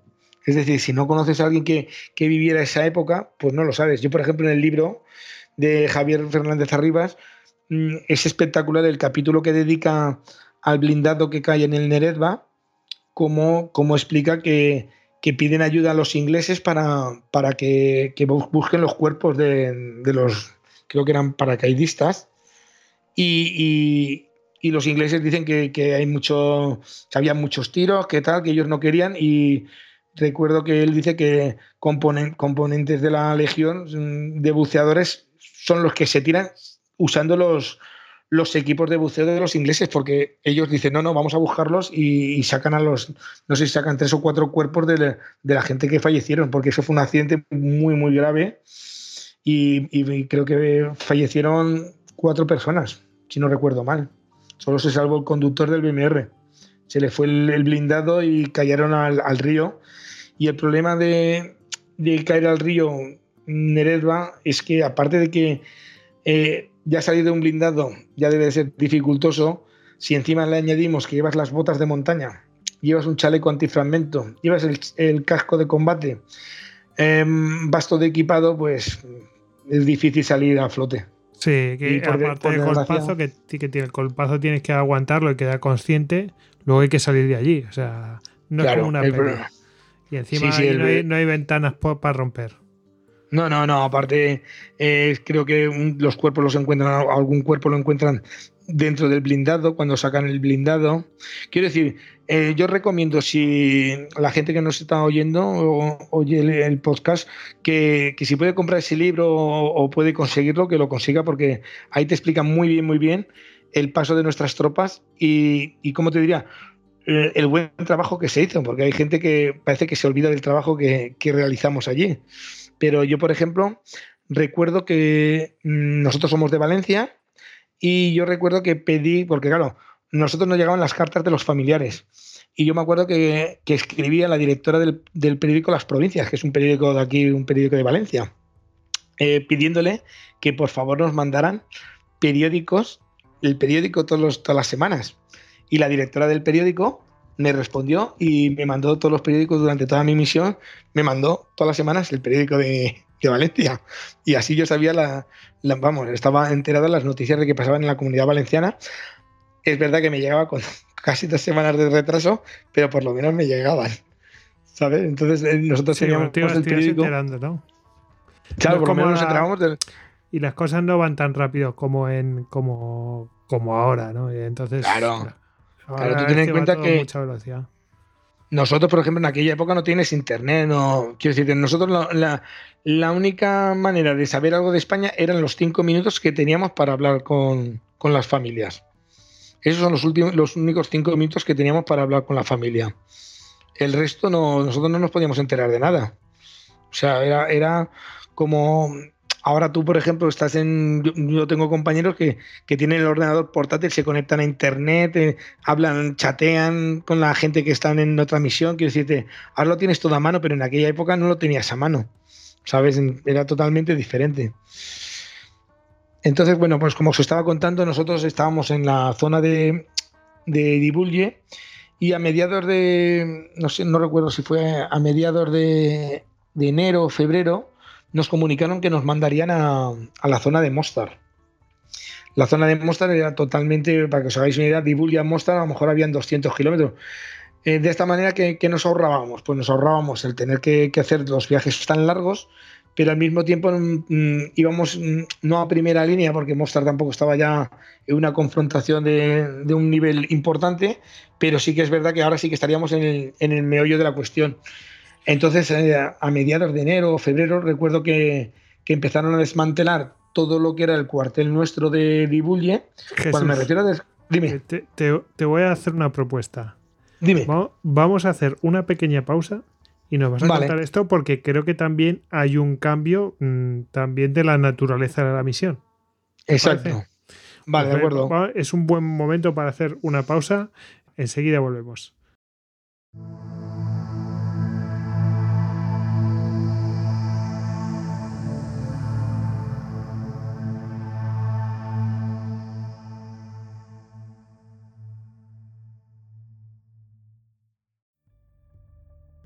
Entraste en istocast.com y descargaste todos nuestros podcasts de historia. Le contaste nuestras batallitas a tu reina. Nos compartiste con tus amigos y nos escuchas en insomnio hasta la muerte. Te recomendé suscribirte cuidadosamente, persa. Quizás deberías haberme hecho caso. Esto es un vicio. Esto es locura. ¡Locura! ¡Esto es Istocast! ¡No es Esparta! Pero casi.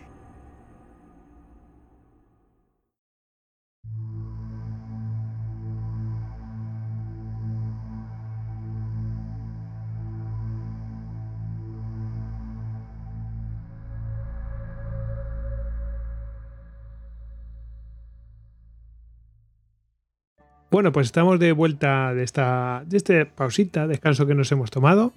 Eh, hemos pasado por la cantina, ¿no? y, nada, que mm, vamos a ver este cambio que va a haber, que es un cambio de la propia naturaleza de la misión y, también un cambio de, destino, por decirlo de alguna manera, ¿no? Estabas allí, eh, pues cerca de la costa de Almata y ahora te adentras allá adentro que, que ya sabías mm, que otros compañeros no lo estaban pasando bien ahí. Entonces se supone que aumenta el peligro, ¿no? Pero bueno, ya el cambio de naturaleza de la misión ya te indica algo. Así que, bueno, coméntanoslo. No quiero hacer spoiler. Sí, nada, se me ha olvidado comentarlo. Nada, estando yo en la misión, lo que se, firmaron fueron la, paz de Dayton, los tratados de Dayton, en los que se firmaban la paz. Entonces, eh, nosotros de golpe y repente habíamos ido como misión de la ONU, éramos cascos azules, como mucha gente dice, íbamos a repartir magdalenas, que nunca se han repartido magdalenas, ¿sabes? Ha hecho ayuda humanitaria, pero al final el que es militar es militar, no, tú no vas a repartir magdalenas, que decirte, vas a ayudar, ¿vale? Pero al cambiar la, misión y ponernos con la OTAN, eh, sí que hay un cambio de, criterio y es un, ¿cómo lo explicaría? Ya no es tan como ah, vienen a hacer ayuda humanitaria, no, ahora vamos a impedir que haya confrontaciones. Las reglas de confrontación cambian, ya no son tan, mm, tan beneficiosas para si nos atacaban y mm, se podía repeler cualquier ataque. Eh, teníamos, mm, por ejemplo, yo recuerdo de ver carteles donde salían los criminales que estaban buscando, criminales de guerra, salían las fotos, es decir, se suponía que si tú veías a uno podías apresarlo, podías detenerlo, que decir que eso nunca iba a pasar porque, vamos, estaban escondidos.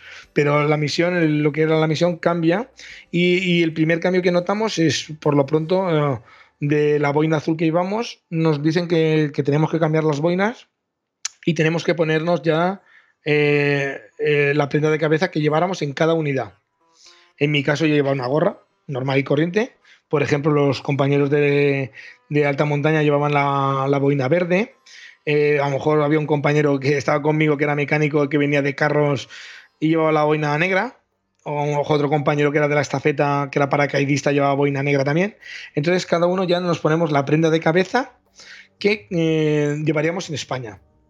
Y, cambiamos. Y quitamos la funda que llevamos del casco azul, eh, del casco de combate, lo cambiamos y ponemos la funda mimetizada, verde mimetizada. Y cambiamos los colores de todos los camiones. Recuerdo mm, que pegarnos una, estaban de blanco y recuerdo que prácticamente en un fin de semana nos, pintamos todos los camiones. E hicimos de pintores ahí y todo el mundo nos pintábamos los camiones. Y, claro, nos pegamos una paliza de miedo pintando los camiones porque claro, del blanco lo, tuvimos que pasar directamente a, a, verde. para poder salir ya de, de convoy. Es decir, no, ya no podíamos salir de convoy en, eh, de blanco. O teníamos que ir, a lo mejor el, se firmó la paz de Dayton un jueves, o a lo mejor teníamos que, el lunes ya teníamos que salir de verde. Y recuerdo de estar en, las cocheras cambiando todos los colores de los vehículos y, todo. O sea, eso fue espectacular. Sí, solamente eh, conseguir el, material para pintar todo eso. Eh, claro, e, efectivamente. Por ejemplo, cuando nada más llegar a Yugoslavia, lo primero que nos hacen es asignarnos a cada uno un vehículo. Yo recuerdo que el que me asignan a mí, tenía la mala suerte que tenía, no llevaba rueda de recambio. No tenía una rueda. Yo llevaba un camión, lo que he comentado antes, un Benpar, que es un vehículo bastante grande, y yo no llevaba rueda de recambio. Entonces, cada vez que tenía que salir de convoy, cuando me asignaban un viaje, yo tenía que pedir prestada mi rueda de recambio. O sea, yo tenía que ir a otro compañero que no saliera de viaje con su camión y pedirle la rueda de recambio. Y la gente dirá, ah, pues qué bien, una rueda de recambio y tal la rueda de recambio de un camión mm, pesa casi 200 kilos. ¿Sabes? Entonces, eso lleva una especie de, de, de, de, cuerda acerada y lleva una especie de rodillo. Entonces, cada vez que tenía que salir con el camión, yo tenía que colocarme, quitarle la rueda a otro compañero, engancharla a mi camión y poder salir de viaje, porque eh, cada vez que salías de viaje, tú tienes que llevar un equipo que era el equipo, vamos, de con todo, es decir, tenías que salir con cadenas de nieve, por ejemplo, con la herramienta del camión, con los extintores, luego tenías eh, las ruedas de recambio, luego tenías que llevar, por ejemplo, el equipo individual de cada uno, es decir, por muy, aunque fuéramos a cualquier destacamento, por muy cercano que estuviera, siempre teníamos que llevar nuestro saco de dormir, todo equipo. Siempre, todo equipado. Llevamos un equipo individual que, siempre tenías que salir. Camión, tenías que coger el camión y cambiarle la, la rueda la que rueda de 200 kilos. Y por supuesto, cuando llegabas, devolverla. Y devolverse a mi compañero porque era al día siguiente igual salía él. Entonces se la teníamos que cambiar. Lo que pasa es que había mucho compañerismo y nos ayudábamos, pero quiero decirte que una rueda de cambio pesa bastante. Lo que pasa es que lo hacíamos con una especie de manivela. Bajabas primero el arnés, la enganchabas y luego a darle a la manivela y la volvías a subir. Hasta que me la trajeron de España, a lo mejor tardaron dos o tres semanas. Pero durante todo ese tiempo yo estaba con mi compañero cambiándome la rueda. Y yo tuve suerte, yo tengo un compañero que le asignaron un camión que tenía el parabrisas roto. Tenía el parabrisas roto porque le habían pegado una pedra ¿Sabes? Había algunas veces que nos apedraban y a este compañero le, pegaron una piedra en todo el cristal y le rompieron el cristal. Y hasta que no le trajeron el cristal de España, el chico no pudo salir de convoy. Podía ir de acompañante, pero no iba con su, con su camión. Sí que es cierto que cuando salíamos de acompañante siempre íbamos dos conductores y los dos conducíamos, ¿eh? Quiero decirte, no, no es como al principio de la misión que no te dejaban conducir. En, cuando éramos compañeros de la misma agrupación, los dos que íbamos en el camión uno hacía a lo mejor el, viaje de ida y el otro lo traía el camión. Quiero decir, no, no había uno que se hacía los 500 kilómetros de golpe. Eh, nos turnábamos los compañeros. ¿Sabes? Sí, sí, sí. Entonces, cuando hubo el, cambio de, misión, eh, hay una anécdota que, es que nos van a poner la medalla de la ONU, porque eh, habíamos estado suficiente tiempo para ser condecorados por la ONU. Y recuerdo estar formados en la, en la esplanada y recuerdo que no había medallas para todos. O sea, Entonces se las quitaron a unos para ponérselas a Efectivamente. Entonces, ¿qué pasa? Que cuando empezaron a hacer las condecoraciones, llegaba el teniente, te saludaba, te, imponía la medalla y llegó un momento en que se quedaron sin medalla. Entonces iban al primero que le habían impuesto la medalla, se la quitaban y se la daban al último. Y entonces al final todo el mundo tenía medalla, pero a los primeros que les habían dado la medalla, pues se les habían quitado, que luego a lo mejor a los cuatro o cinco días pues, llegaron las medallas para todos y todos tuvimos nuestras medallas. pero, el momento cachondeo, ¿no? El momento cachondeo fue importante, fue importante. Entonces, nada, nosotros, ya te digo, las misiones en principio siempre se desarrollan haciendo muchos convoys. Nos, ya te digo que nosotros hicimos, éramos la unidad de transporte donde más mm, kilómetros hacíamos a lo largo de, toda la misión. Y siempre era mm, llevar alimentos, mm, llevar las cartas, llevar algún vehículo averiado, siempre era lo mismo, contenedores, sobre todo contenedores eh, para llevarlo. Luego, por ejemplo, íbamos a Ploche, que era una especie de, de puerto donde eh, venía el barco español y a lo mejor descargábamos allí y recogíamos material y lo distribuíamos. Quiero decirte, siempre estábamos de, transporte. Y luego una cosa curiosa es en los permisos. Ya os he comentado al principio de, la, locución que eh, en mi época mm, las misiones te daban dos permisos. Había un permiso que era corto, no sé si eran seis o siete días, una semana, eh, y otro que era de 15 días, 14 días, porque nosotros cogíamos el avión un jueves y nos volvíamos a... Cogíamos el avión el jueves y volvíamos el jueves siguiente a zona. Entonces, eh, lo tenían distribuido de, una forma un poco extraña, porque ellos lo que miraban los mandos era dependía de qué ciudad vivías en, en España, te dejaban ir con un avión o con otro. Había un avión que era más rápido, el Hércules era más rápido, y había otro avión que era más lento. Y yo recuerdo que, por ejemplo, los compañeros que eran de, la zona de Madrid eh, iban con el avión que era más, vamos, que tardaba un montón el avión en llegar. Mm, creo que se llamaba un Ontario, creo que se llamaba el, avión.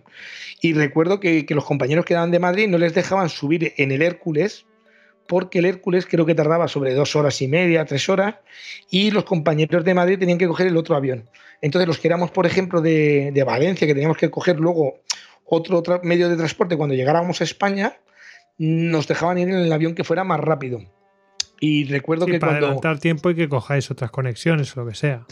Efectivamente, efectivamente. Es decir, ellos sabían que los que llegaban a Madrid llegaban a Madrid y así iban a sus casas, pero los que éramos de Valencia, los que éramos de la zona del norte, todos estos teníamos que coger otros medios de transporte.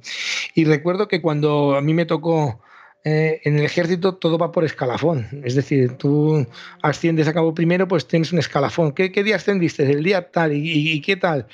Eh, en, tal mes. Entonces, eh, ellos van mirando qué mes, eh, qué mes ascendiste y tú vas eligiendo. Es decir, si por ejemplo había, yo para que os hagáis una idea, yo quería cogerme el permiso de vacaciones en Nochevieja, pasar la Nochevieja en España.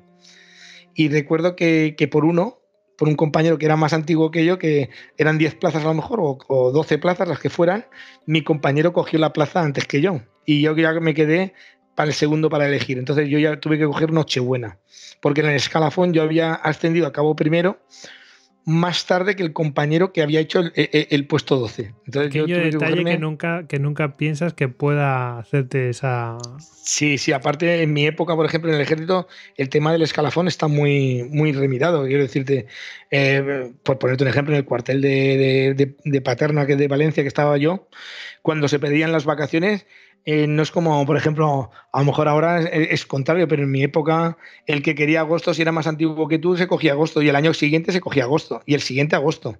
No es que dijera, no, es que este año lo he cogido yo, el año que viene lo coges tú. Quiero decirte, siempre ha sido por antigüedad. en la, por lo menos en la época que estaba yo, siempre se ha mirado la antigüedad. No sé ahora cómo estará, si, si ahora dirán, no, si tú te cogiste en el mes de julio, el siguiente año te tienes que coger agosto. En mi época, el más antiguo decidía. Y yo recuerdo que cuando estábamos, a mí me tocó cogerme Nochebuena. Entonces yo ya me hice la idea de que el día 19 de diciembre me iba a España y volvía, creo que era el 27 de diciembre, o sea, estaba la Nochebuena en, en España pero dio la, dio la ocasión que vino el, el ministro Suárez Pertierra, a, España, a, Yugoslavia, a, hacer unas visitas a las tropas. Y yo recuerdo que estaba ahí arreglándome el camión en la esplanada y recuerdo que, llegó mi mando y me dijo, oye, Vivo, que están diciendo que si los que os vais de vacaciones, los que tenéis permiso, que si queréis adelantar un día de vacaciones os podéis ir con el avión del ministro. Que el ministro se iba, en vez de irse un jueves, pues se iba un miércoles, ¿sabes? Entonces yo dije, y entonces dijeron, se va a hacer un sorteo y al que le toque, de toda la, de toda la gente que tenéis permiso, al que le toque se va. Y yo digo, a mí no me va a tocar, seguro que esto ya está amañado, ¿qué tal? Total, que dijeron, preparar los petates un día antes. Y yo me apunté. Yo pensando que no me iba a tocar. Total, que tuve la suerte que, me tocó. Me tocó, me llamaron, estaban en las planas y me dijeron. Ese avión no era lento, seguro que no. no, no, eh, eh, no, no, tiene, tiene, ¿cómo se dice esto? Eh, tiene, tiene WhatsApp porque el avión con el que nos fuimos era un Hércules. El avión del ministro no podía aterrizar, pues no sé por qué razón, no podía aterrizar ahí en Mostar o lo que fuera. Y entonces nos dijeron que nos podíamos ir en, el avión, pero era un Hércules. Teníamos que ir con un Hércules. No sé el por qué, no, no sé el motivo, pero sé que al final eh, despegamos con un Hércules. Y eh, la cuestión es que cuando me llamaron me dijeron, oye, que, que el sorteo te toca a ti me tocó a mí, a un sargento y a dos o tres personas más, porque claro, solo que habíamos en el avión a lo mejor diez tres militares, cuatro militares, no recuerdo. Y el resto de personal que iba en el avión eran periodistas, porque claro, había venido una comitiva de periodistas de España con el ministro Suárez Pertierra. Y yo digo, ah, pues, pues yo me voy. Y entonces, claro, cuando me tocó el sorteo, eh, yo me iba el 19, pues el día 18 me, cogí el petate y, y gané un día. La única pega que hubo que que tuvimos que ir primero a Italia, a Viano.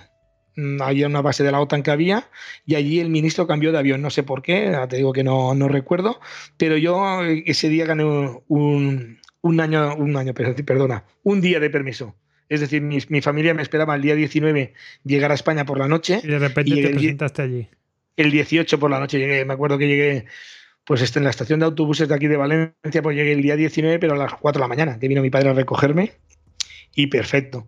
Y luego un detalle para que, veáis mm, eh, la incongruencia. Yo me acuerdo de, cuando vine en el permiso, yo recuerdo de estar, por ejemplo, celebrando la Nochebuena, y yo me acuerdo de estar en la discoteca y decir, madre mía, si a dos horas de aquí, o sea, a nada, se están matando la gente, nosotros estamos aquí ahora de fiesta, de, ¿sabes? La gente joven no, no, éramos conscientes de, de, lo que sucedía a, dos horas de viaje. Entonces, era, yo me veía como desubicado al principio del estar, de estar en España, me veía un poco como desubicado diciendo, joder, con lo mal que ¿cuál es la realidad? ¿Cuál es la realidad? O sea, que claro, la realidad son las dos cosas. Te dabas cuenta de, decir, oye, que, lo mal que lo están pasando otra gente y nosotros estamos aquí divirtiéndonos y, pasándolo bien. Y era la, la verdad es que era algo fuera de lo normal. La verdad es que no, me llamaba muchísimo, muchísimo la atención. Luego ya cuando eh, llegó un momento en que nos trasladan a, ya te digo, como antes os estaba comentando, llega un momento en que nos quitan el cuartel donde estábamos, que vivíamos muy bien, que la verdad es que se estaba muy bien, y nos mandan a Mostar. Al principio de mandarnos a Mostar, eh, eh, empezamos a hacer muchos viajes, muchos, muchos, muchos viajes. Y entonces empezamos a llevar todo, todo, todo lo que era el, todo el material que teníamos en el, acuartelamiento de Divulge, lo empezamos a trasladar a, Mostar. Para que os hagáis una idea, Mostar, la zona que nos habían asignado en Mostar, era el aeropuerto de Mostar. No estaba nada preparado.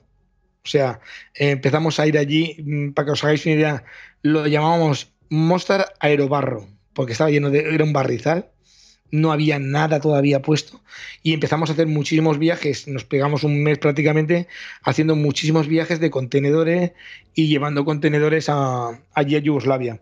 Y en uno de los viajes recuerdo que estábamos yendo a Mostar y uno de los compañeros, yo iba detrás de un compañero que era de la agrupación Madrid, me refiero de la agrupación Madrid, del acuartelamiento de la agrupación Madrid. En España, no. Era lo, mismo que yo en, Valencia, pero ellos de Madrid. Éramos varios de, varias provincias. Y me acuerdo que yo iba detrás de él y me recuerdo que, eh, llevaba un blindado encima de, la chepa del, camión.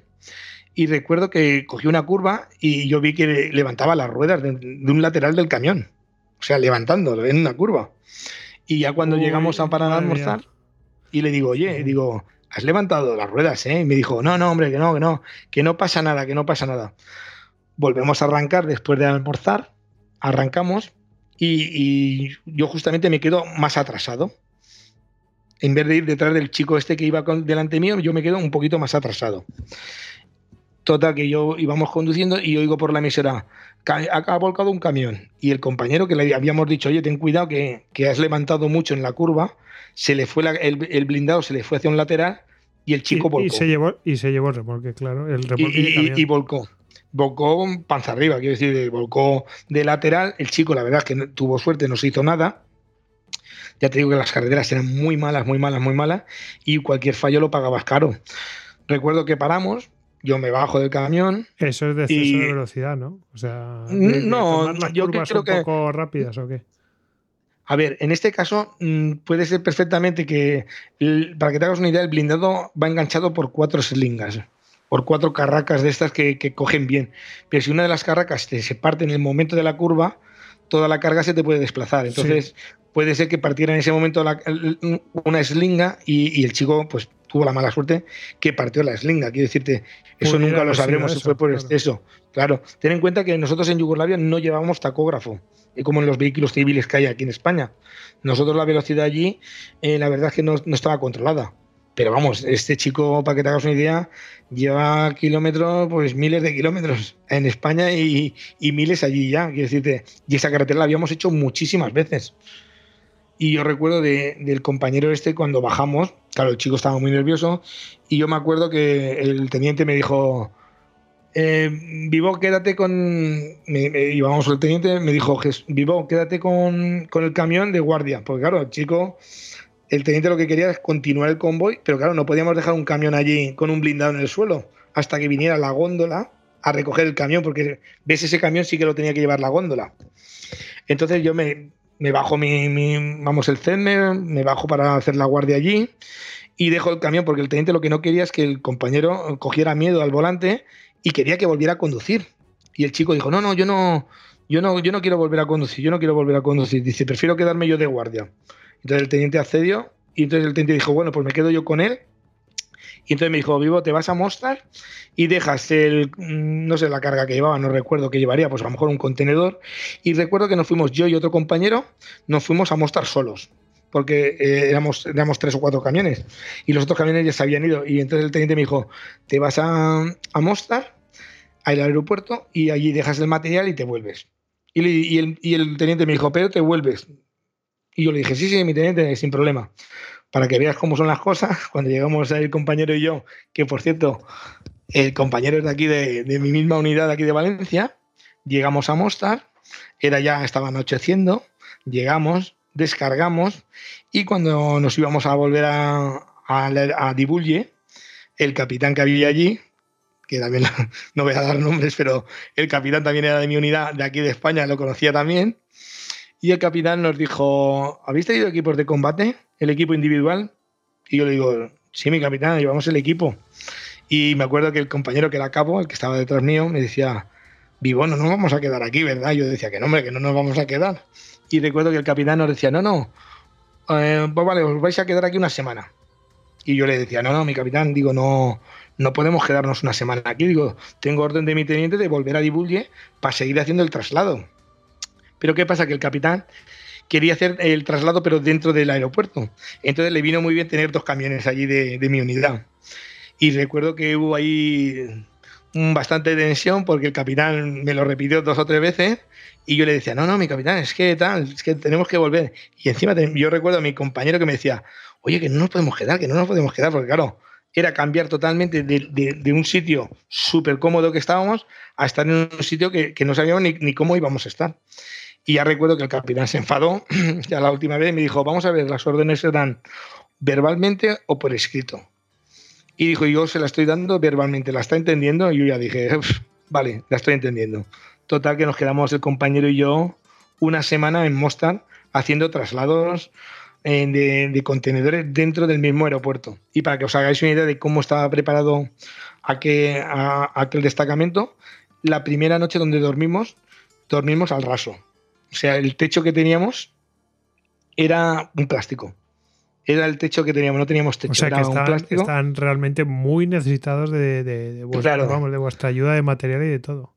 Efectivamente, estaban muy, muy necesitados, muy mucho. Entonces, ¿qué pasa? Que nos ponen allí a dormir y el compañero y yo estuvimos durante, pues prácticamente una semana, semana y media haciendo traslados de contenedores, porque claro, allí estaban preparando el destacamento para, para llevarlo de Dibulli allí y nos quedamos toda una semana, ya te digo, durmiendo, no había aseos. Eh, la comida era todo, pues teníamos embutido, pero lo teníamos en una especie de, mesa y, comíamos allí y todo. Quiero decirte, era totalmente como si estuvieras de maniobras en España, quiero decirte, era totalmente irreal, pero mm, por ejemplo, eh, para que te hagas una idea, la zona donde estábamos estaba minada, ponían sus carteles mine, mine, mine, y entonces cada vez que salías a orinar, porque no había váter, tenías que salir fuera a orinar, no podías dejarte de, salir del camino, es decir, del camino no podías salir y decir, oye, me, pongo en este arbusto y orino aquí. No, no, tenías que ir en el mismo camino, salir y alejarte un poco porque no podías, no tenías un, sitio para, para ir a la SEA porque no estaba todavía preparado. Y así nos tiramos durante prácticamente pues una semana, semana y media. Y luego ya, mm, al poco tiempo, empezamos a, acabar ya de hacer lo que era el, traslado y durante el traslado lo que hicimos es en Divulge preparar contenedores, contenedores para ir preparándolos para llevarlos a, a la zona de Mostar. Y yo recuerdo de estar preparando con un compañero los contenedores para que luego serían los mismos contenedores donde mi compañero y yo luego dormiríamos. Porque luego en Mostar, cuando llegas, eh, si no recuerdo mal, creo que eran cuatro personas por contenedor. Y luego habían unos contenedores que estaban unidos que cabían 32 personas. Y yo recuerdo de, entrar en los que cabían las 32 personas y ahí es donde dormíamos. Ya no teníamos taquillas de metal, las taquillas eran taquillas de lona, las camas eran camas de estas de... no eran con los colchones tan gordos como los teníamos, por ejemplo, en, en Divulge, las duchas eran duchas que, eran seis duchas por contenedor. Quiero decirte, en un contenedor habían seis duchas y había veces que había agua caliente, había veces que no había agua caliente. O sea, cambiamos totalmente de, estar en un sitio donde estábamos bastante cómodos a pasar a un sitio que sí que es verdad que en, un momento llegabas a, a los destacamentos porque los tenías cerca, pero la verdad es que perdimos bastante comodidad. Bueno, mm, nuevas vivencias, no queda otra cosa, pero las órdenes son órdenes. Sí, sí, no, aparte de ahí no se discute. y, además están necesitados de eso, o sea, que no había otro. El teniente supongo que después tendría sus más y sus menos. No, pues fíjate que luego el teniente cuando le, le, expliqué que me había, vamos, que casi me había obligado el capitán a quedarme, me dijo que nada, que nada, que, que bien hecho, que no había ningún problema.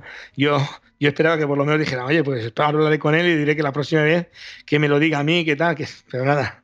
Aquí cuando uno es más, más mando que el otro, da igual que, que el otro te haya dado una orden. Si el capitán manda más que el teniente, pues en este caso, por mucho que yo intenté no quedarme, nos tuvimos que quedar, quiero decirte, y estuvimos comiendo, pues ya te digo, de racionamiento allí, porque eh, nosotros llevábamos aparte unas, mm, unas cajas que son las cajas que son de, de, la comida que en caso de raciones de combate que llaman, que son unas cajas verdes, que llevas un mini hornillo, llevas queso, bueno, queso, llevas una, una tarrina que parece un queso, llevas, por ejemplo, callos madrileños, llevas mm, eh, por ejemplo, judías, quiero decir, llevas unos botes de conserva y esos son raciones de combate.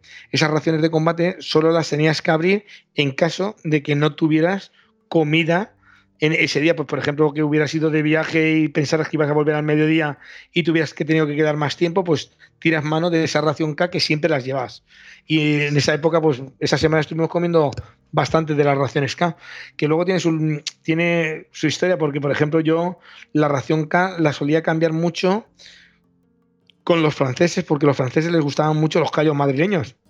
Y a mí, en cambio, me gustaban otras cosas que llevaban las, raciones de combate que tenían los franceses. Y entonces nos cambiábamos unas latas de conserva, se las dábamos a ellos y ellos nos daban otras. Y muchas veces cambiábamos las raciones por las francesas porque para mi gusto estaban mejores que las españolas. ¿Sabes? Eh, permíteme que te añada una cosa. Hace poquito es que justo lo estaba buscando.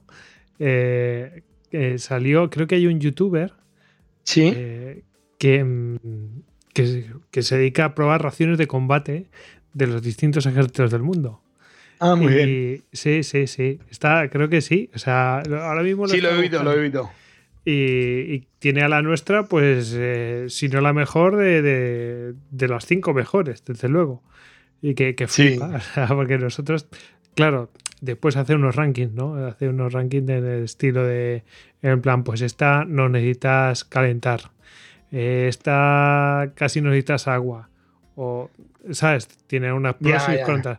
Pero dentro de lo que es eh, ese tipo de cosas, pues, joder, eh, dice, bueno, está desde luego como ración de combate. Si no miras otras cosas que puedas tener impedimentos a la hora de consumirla, em, esta es de las mejores.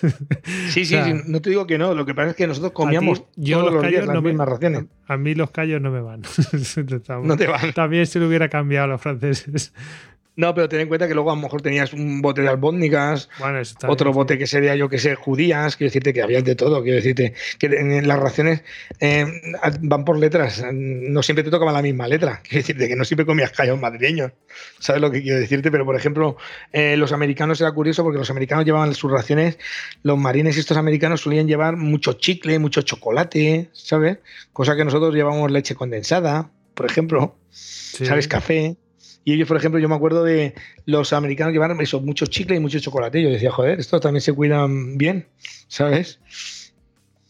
Sí, sí, sí. Pues, pues nada, pues lo que os estaba comentando. Entonces, ya cuando nos cambian a Mostar, ya la misión sigue siendo la ah, misma, pero. lo he encontrado, lo encontrado, lo encontrado. Ah. Un youtuber estadounidense que prueba las raciones de combate. Las españolas son las mejores que he comido nunca. Se refiere a las ah, raciones. Muy bien. muy bien, muy bien. Y dice que se declara impresionado con el pote gallego. A ver, ya te digo. Sí, sí, sí. Aquí hay calidad, qué buena comida tienen los soldados españoles. Pues nada. Desde luego en eso se llama Steve Thomas, el, el eh, youtuber. Eh, ah, aquí queda la esta para que, el que quiera interesarse, pues, pues ahí está. Muy bien, muy bien. Pues nada, como te estaba diciendo, Goyo, mm, ya nos hacen el traslado a Mostar y lo que se abre es otro destacamento que no, estaba, que era el destacamento de Trevinje, en zona serbia. Eh, entonces, yo recuerdo el primer convoy que hicimos, eh, recuerdo que voy con mi compañero, con Juan Carlos, que luego nos oirá y se acordará perfectamente de lo que nos pasó.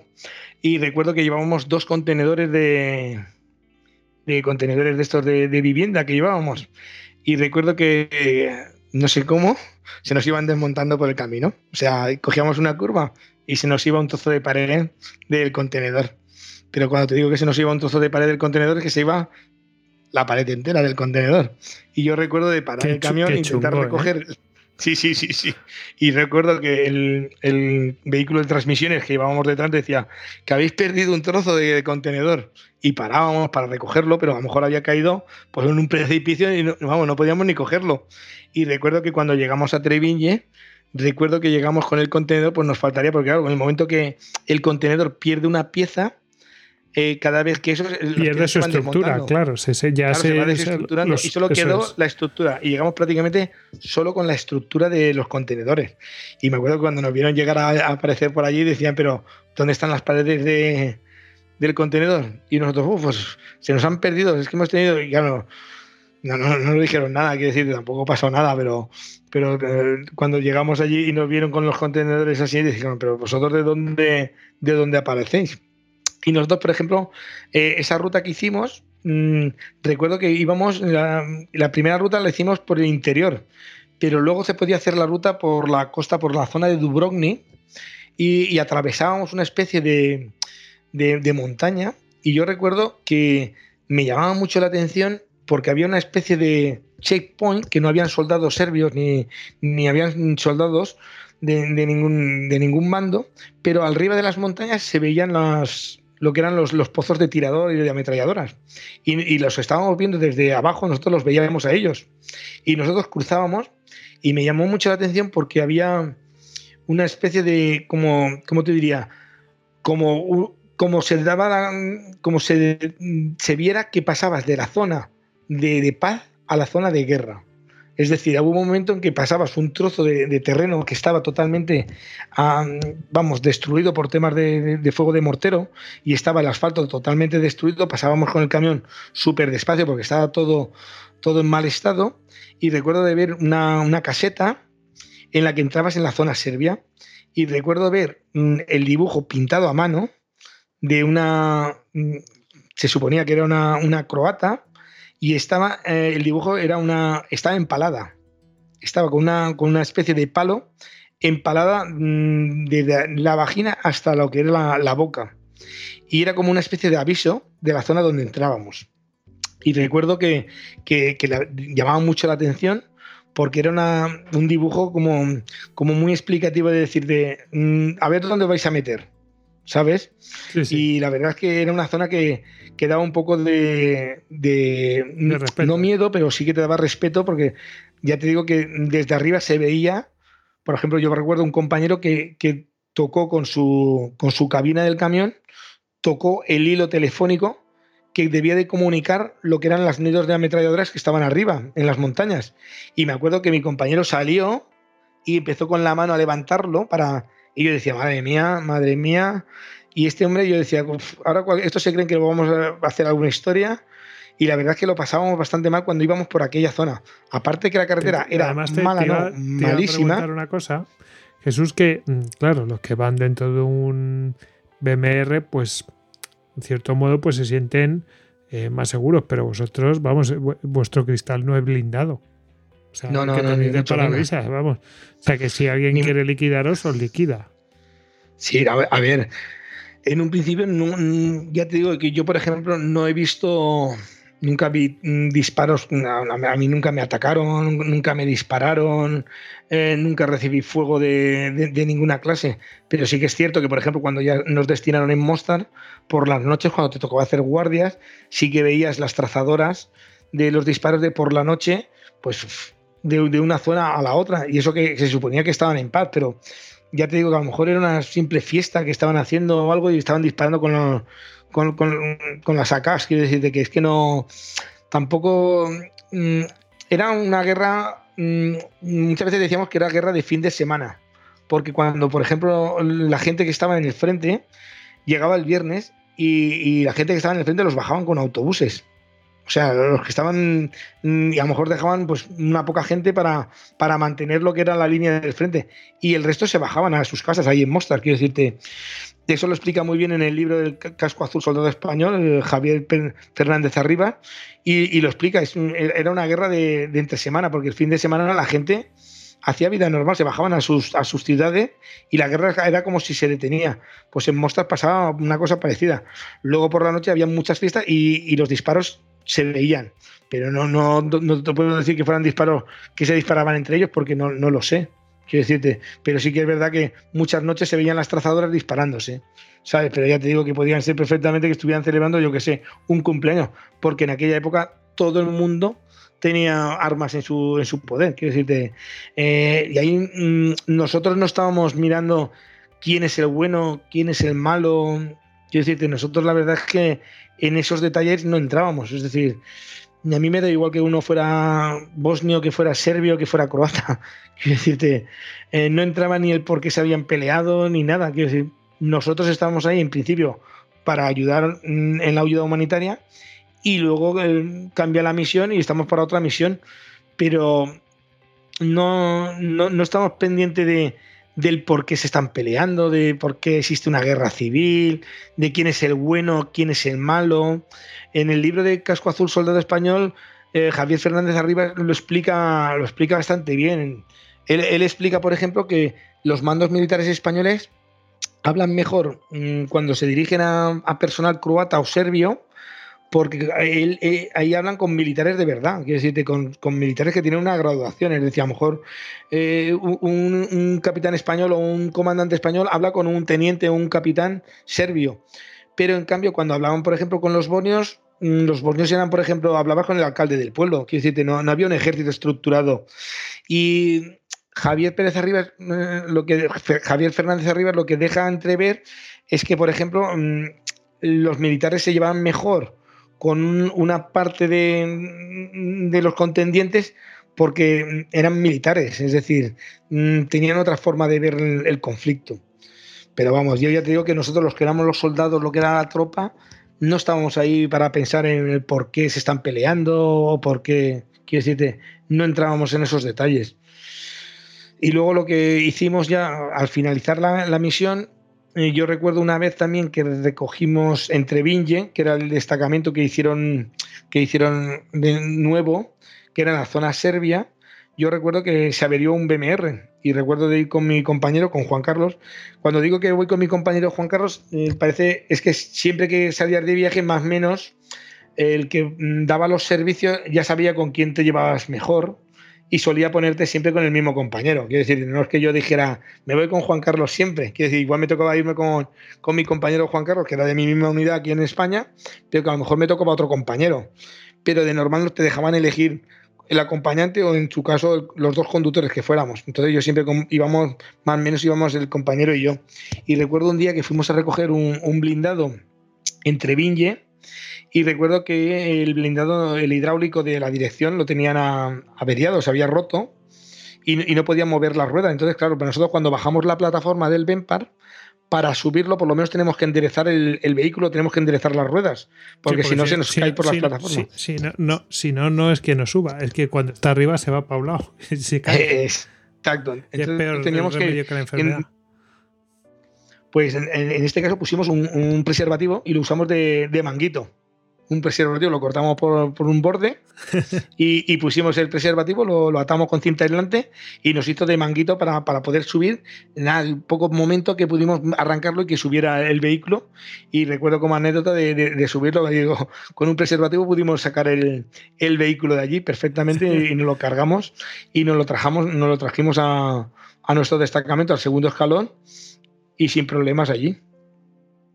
Pues sí, y luego es ya una, es una gran anécdota que da para muchos chacarrillos. Sí, sí, no, pero ya te digo, ya es una anécdota. Luego recuerdo también ya, ya, el segundo permiso, el segundo permiso que, que, nos dieron ya fueron de 15 días. Por eso te digo que, que no es lo mismo irse ahora de misión, que creo que son cuatro meses del tirón, o sea, sabes que son cuatro meses sin venir a España, que, por ejemplo, las misiones que hacíamos en aquella época, que eran seis meses y había un permiso de siete días, que era el primero, y luego había otro que era de dos semanas. El de las dos semanas yo recuerdo que lo cogí y cogí justamente en la época de, creo que fue el 6 de marzo, cuando vine a España, y nos cogimos lo que eran las, las fallas de Valencia. Y estuvimos en las fallas de Valencia, pudimos disfrutarlas, no todas, pero casi todas. Y ya cuando volvimos ya a la segunda etapa, ya vas con un poquito del miedo de decir, ya me queda poco. Ya nos queda un mes y nos volvemos, porque sí, es de, como, como, en la guerra de Vietnam, no seas el último idiota en que te peguen el tiro en Vietnam.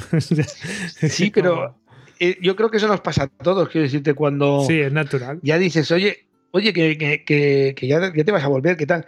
Ya vas con un poco de, a ver, vas ya con más miedo, más, mm, no, no, no, más con más cuidado, porque al final siempre íbamos, íbamos con cuidado, pero siempre ya vas diciendo, a ver si ahora voy a tener un accidente después de tanto tiempo. Tal. Ten en cuenta que nosotros al principio de la misión, cuando yo recuerdo cuando hicimos el desfile en Madrid, el coronel que, era el que mandaba nuestra agrupación, en, su discurso de despedida lo que dijo es, oye, nos vamos, no sé, 1.370 soldados y quiero volver con los 1.370. Eh, por desgracia no, no, pudimos volver todos. Quiero decirte, eh, recuerdo un, compañero, un sargento, sargento primero, que falleció en un accidente de, tráfico. No sé si fue encima fue mala suerte porque acababa de aterrizar en, Bosnia, llevaba casi una semana o dos semanas y el pobre hombre tuvieron un accidente, un cabo primero conducía un camión, tuvieron un accidente. Mm, el porqué del accidente, pues es lo que te digo, las carreteras eran malísimas, eh, muchas horas de conducir, muchos kilómetros, mm, eh, la, confianza de pasar mil veces por la misma carretera y el sargento tuvo la mala suerte que, murió. Entonces ya tuvimos una primera baja, quieres o no te afecta, porque al final mm, todas esas cosas te afectan. Y luego de, otra de las bajas que tuvimos fue un, soldado, del soldado sí que recuerdo bien el nombre, el apellido, el apellido se llama San Román. Y, te comento por qué recuerdo su nombre. Recuerdo su nombre porque este chico yo hubiera pasado desapercibido para mí, no, porque ya te digo que en cada agrupación éramos unos 1.300, 1300 militares y este chico estaba destinado, creo que era en Drachevo o en Mendugore, no recuerdo, y recuerdo que fuimos a pedir un bocadillo y el chico este era, debía de estar de servicio de cocina. Y entonces yo recuerdo de pedirle el bocadillo y, y claro, al dirigirme a él le dije, ay San Román, dame, mira a ver si nos puedes hacer unos bocadillos que venimos de otro destacamento y tal. Y el chico enseguida muy amable nos dijo, sí, sí, ahora les preparo unos bocadillos. Y recuerdo que nos prepararon unos bocadillos y el chico me acuerdo de, él, por eso, me recuerdo de la cara de él, porque justamente eh, a la semana siguiente el chico me comentaron que había fallecido, había tenido un accidente y posteriormente en Barcelona, en Madrid o en Barcelona, cuando lo trasladaron a España, el chico falleció y también fue por un accidente de tráfico. En este caso no fue dentro de, fue en la misma misión, pero estando en la misión, los últimos meses de, estar en la misión, eh, el gobierno español nos pagaba como una especie de, fin de semana de, estar un poco de, ¿cómo te diría? Mm, de descanso, un, descanso que nos pagaban en una isla que se llamaba Córcula, enfrente de Dubrovnik, creo que estaba. Y por ejemplo, cada se rotaciones. ¿eh? Parece buena zona la de Dubrovnik. Sí, sí, es una buena zona, es una, es una muy buena zona.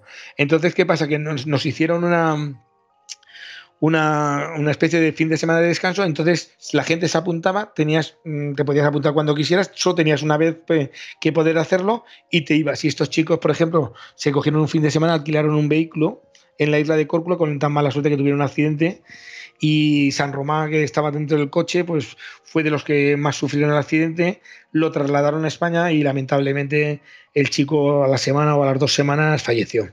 Entonces, quiero decirte que lo que ya dijo el coronel en su momento de mm, cuando nos vamos tantos, volveremos tantos, espero que volvamos sin ninguna baja, al final tampoco se pudo cumplir. Entonces ya todas estas cosas, quieras o no, te van afectando y vas diciendo, oye, para lo que me queda aquí ya de esto, vamos a ir con cuidado, vamos tal.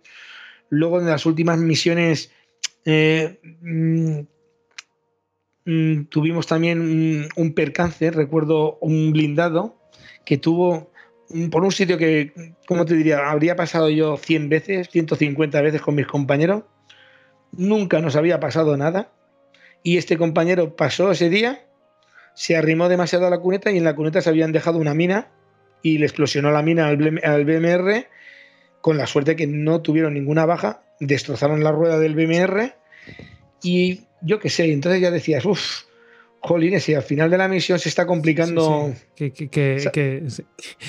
que es, que es alucinante lo que es el destino. Es decir, eh, había, había una mina, habías pasado 400.000 veces Claro, muchísimas veces. O sea, y, tú no sabes la de... dejado ahí y, podías haber pasado tú. Mm, claro, claro. Vamos a ver. Hay, hay, habían zonas que estaban, ponían minas, minas, y, tú tenías los carteles de las minas. Pero tú no, ¿cómo te diría? No, no, no bajabas del camión. Yo, por ejemplo, yo tengo, por ejemplo, grabado en vídeo y nosotros cuando bajábamos, O sea, es que meábamos en la, en la rueda del camión, al lado del camión. O sea, no, no nos movíamos para nada. Quiero decirte, no, no, no sacabas la bota de fuera del asfalto. O sea, no te metías por ningún sitio.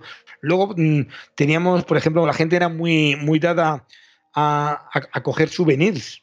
A, a lo mejor estabas en un convoy, se paraba y a lo mejor mirabas en un lateral y veías un cargador de Kalashnikov. Ah, pues mira, me lo llevo. ¿Sabes? Sí, y había muchas eso- que habían. Eso puede Dime. ah, incluso te- algunos ser dejar mm, cosas así, trampas y movidas estas. Claro, claro. Entonces eh, nos, ya nos comentaron que, que podían ser trampas, que no cogiéramos cargadores de Kalashnikov, que no cogiéramos. Eh, hu- hubo unos italianos que, para que te hagas una idea, eh, se cogió una mina o una granada y le explosionó la granada en la tienda de campaña. Eso en la época que estuve yo. Entonces, ¿qué pasa? Que tú imagínate que esa granada tú la metes en tu petate, la metes en el avión y te explosiona en Y el te avión explota ahí por cambio de presión. o y, y te, y- y cargas, a, a- vamos, eh, eh, derribas el avión o, o- o- o armas una que no veas. Que ya no es que la palmes tú, es que has matado un montón de, de padres de de familia. compañeros. Sí, sí. Quiero decirte, nosotros cuando pasó este caso, eh, trajeron guardia civil a, Mostar y trajeron con detectores. Entonces, cuando pasabas a, a subir al avión, eh, los petates te pasaban un detector de metales. Entonces ya no te podías llevar ni vamos, ni souvenir, ni, ni leche, ni nada, porque claro, ya te pasaban como un detector para, para ver que no te estabas llevando nada a España. ¿Sabes lo que quiero decirte? O sea, ya, ya empezaron a controlar ese tema porque ya te digo que mucha gente cogía muchos, muchos souvenirs. O sea, era, era una cosa mm, muy, muy, muy llamativa. Luego yo, estando allí, de lo poco que yo, yo, yo me traje, de lo, de lo que más cosas compré yo, para que te hagas una idea, para traerme algo de recuerdo, fueron pipas. Pipas de estas de tipo de fumar, que eran tipo así, pero bastante largas, a lo mejor de dos metros. Pipas musulmanas en la zona de Mostar. Y, tenía eso aquel, porque yo, por ejemplo, cuando negociabas con el, con el que vendía las pipas, eh, tenías, el tío a lo mejor te decía eh, 10 marcos, 15 marcos, y él te decía 15 marcos y un bote de Coca-Cola. Y tú, claro, los botes de Co- de Coca-Cola los llevabas porque te lo mejor en la bolsa de, comida. Y tú decías, vale, pues vale, un bote de Coca-Cola. O a lo mejor te decía 15 marcos y dos paquetes de Malboro. Y tú, pues vale, pues dos paquetes de Malboro. ¿Sabes? Quiero decirte que negociabas, al mismo tiempo que negociabas con los marcos, negociabas con el tabaco y con la Coca-Cola, que la Coca-Cola, yo por ejemplo, en la zona de Mostar no era una, una cosa que pudieras verlo muy habitual. ¿Sabes? Que me, me parece curioso esto de la- lo de la- negociar con cositas. Que antes Claro. te, te- te he ido a, a preguntar de eso. Que es al final eso, obviamente, eh, el general no te lo va a contar. Eh, te- eso el general te cuenta otras cosas. Y, y Claro. estas son las cosas que, que, bueno, pues tú querías mm, pues eh, complementar. Mira, pues estas cosas del día a día de- del soldado, pues también son interesantes. Porque ya no solamente es de esta misión que, que pudiera ser, sino, eh, Jobar, eh, ese es, mm, este comportamiento yo creo que también lo hemos visto en, pues en, en otras guerras y, tal, y por, por gentes que no son que no, no son eh, soldados españoles. Sí, no- y luego ten en cuenta que, por ejemplo, los españoles, la verdad es que estaban muy bien considerados. Quiero decirte, yo ahora, eh, por ejemplo, que estoy estudiando, eh, estoy estudiando historia y, veo, en por ejemplo, en la universidad cuando hablan de, de Yugoslavia o de la guerra de los Balcanes, o te hablan de los cascos azules, me llama la atención de, que mucha gente opina que los cascos azules eran como una especie de, mercenarios que iban a la guerra por dinero, que se aprovechaban de, de- las miserias de la gente que estaba allí. Y me hace gracia porque yo, por ejemplo, cuando he tenido alguna discusión con compañeros de la universidad, y yo se lo digo, digo, pero, pero chico, que, que no todos eran así y, que en todos los sitios hay manzanas podridas. Si eso está claro, si todo el mundo sabemos que en una misión, si hay 1300, los 1300 no van a ser todos ángeles ni, ni, ni, ni nada de esto. Pero ah, siempre hay alguna manzana podrida que hace algo que deja mal la institución. Pero el 95% de las personas que estuvieron allí fueron para ayudar.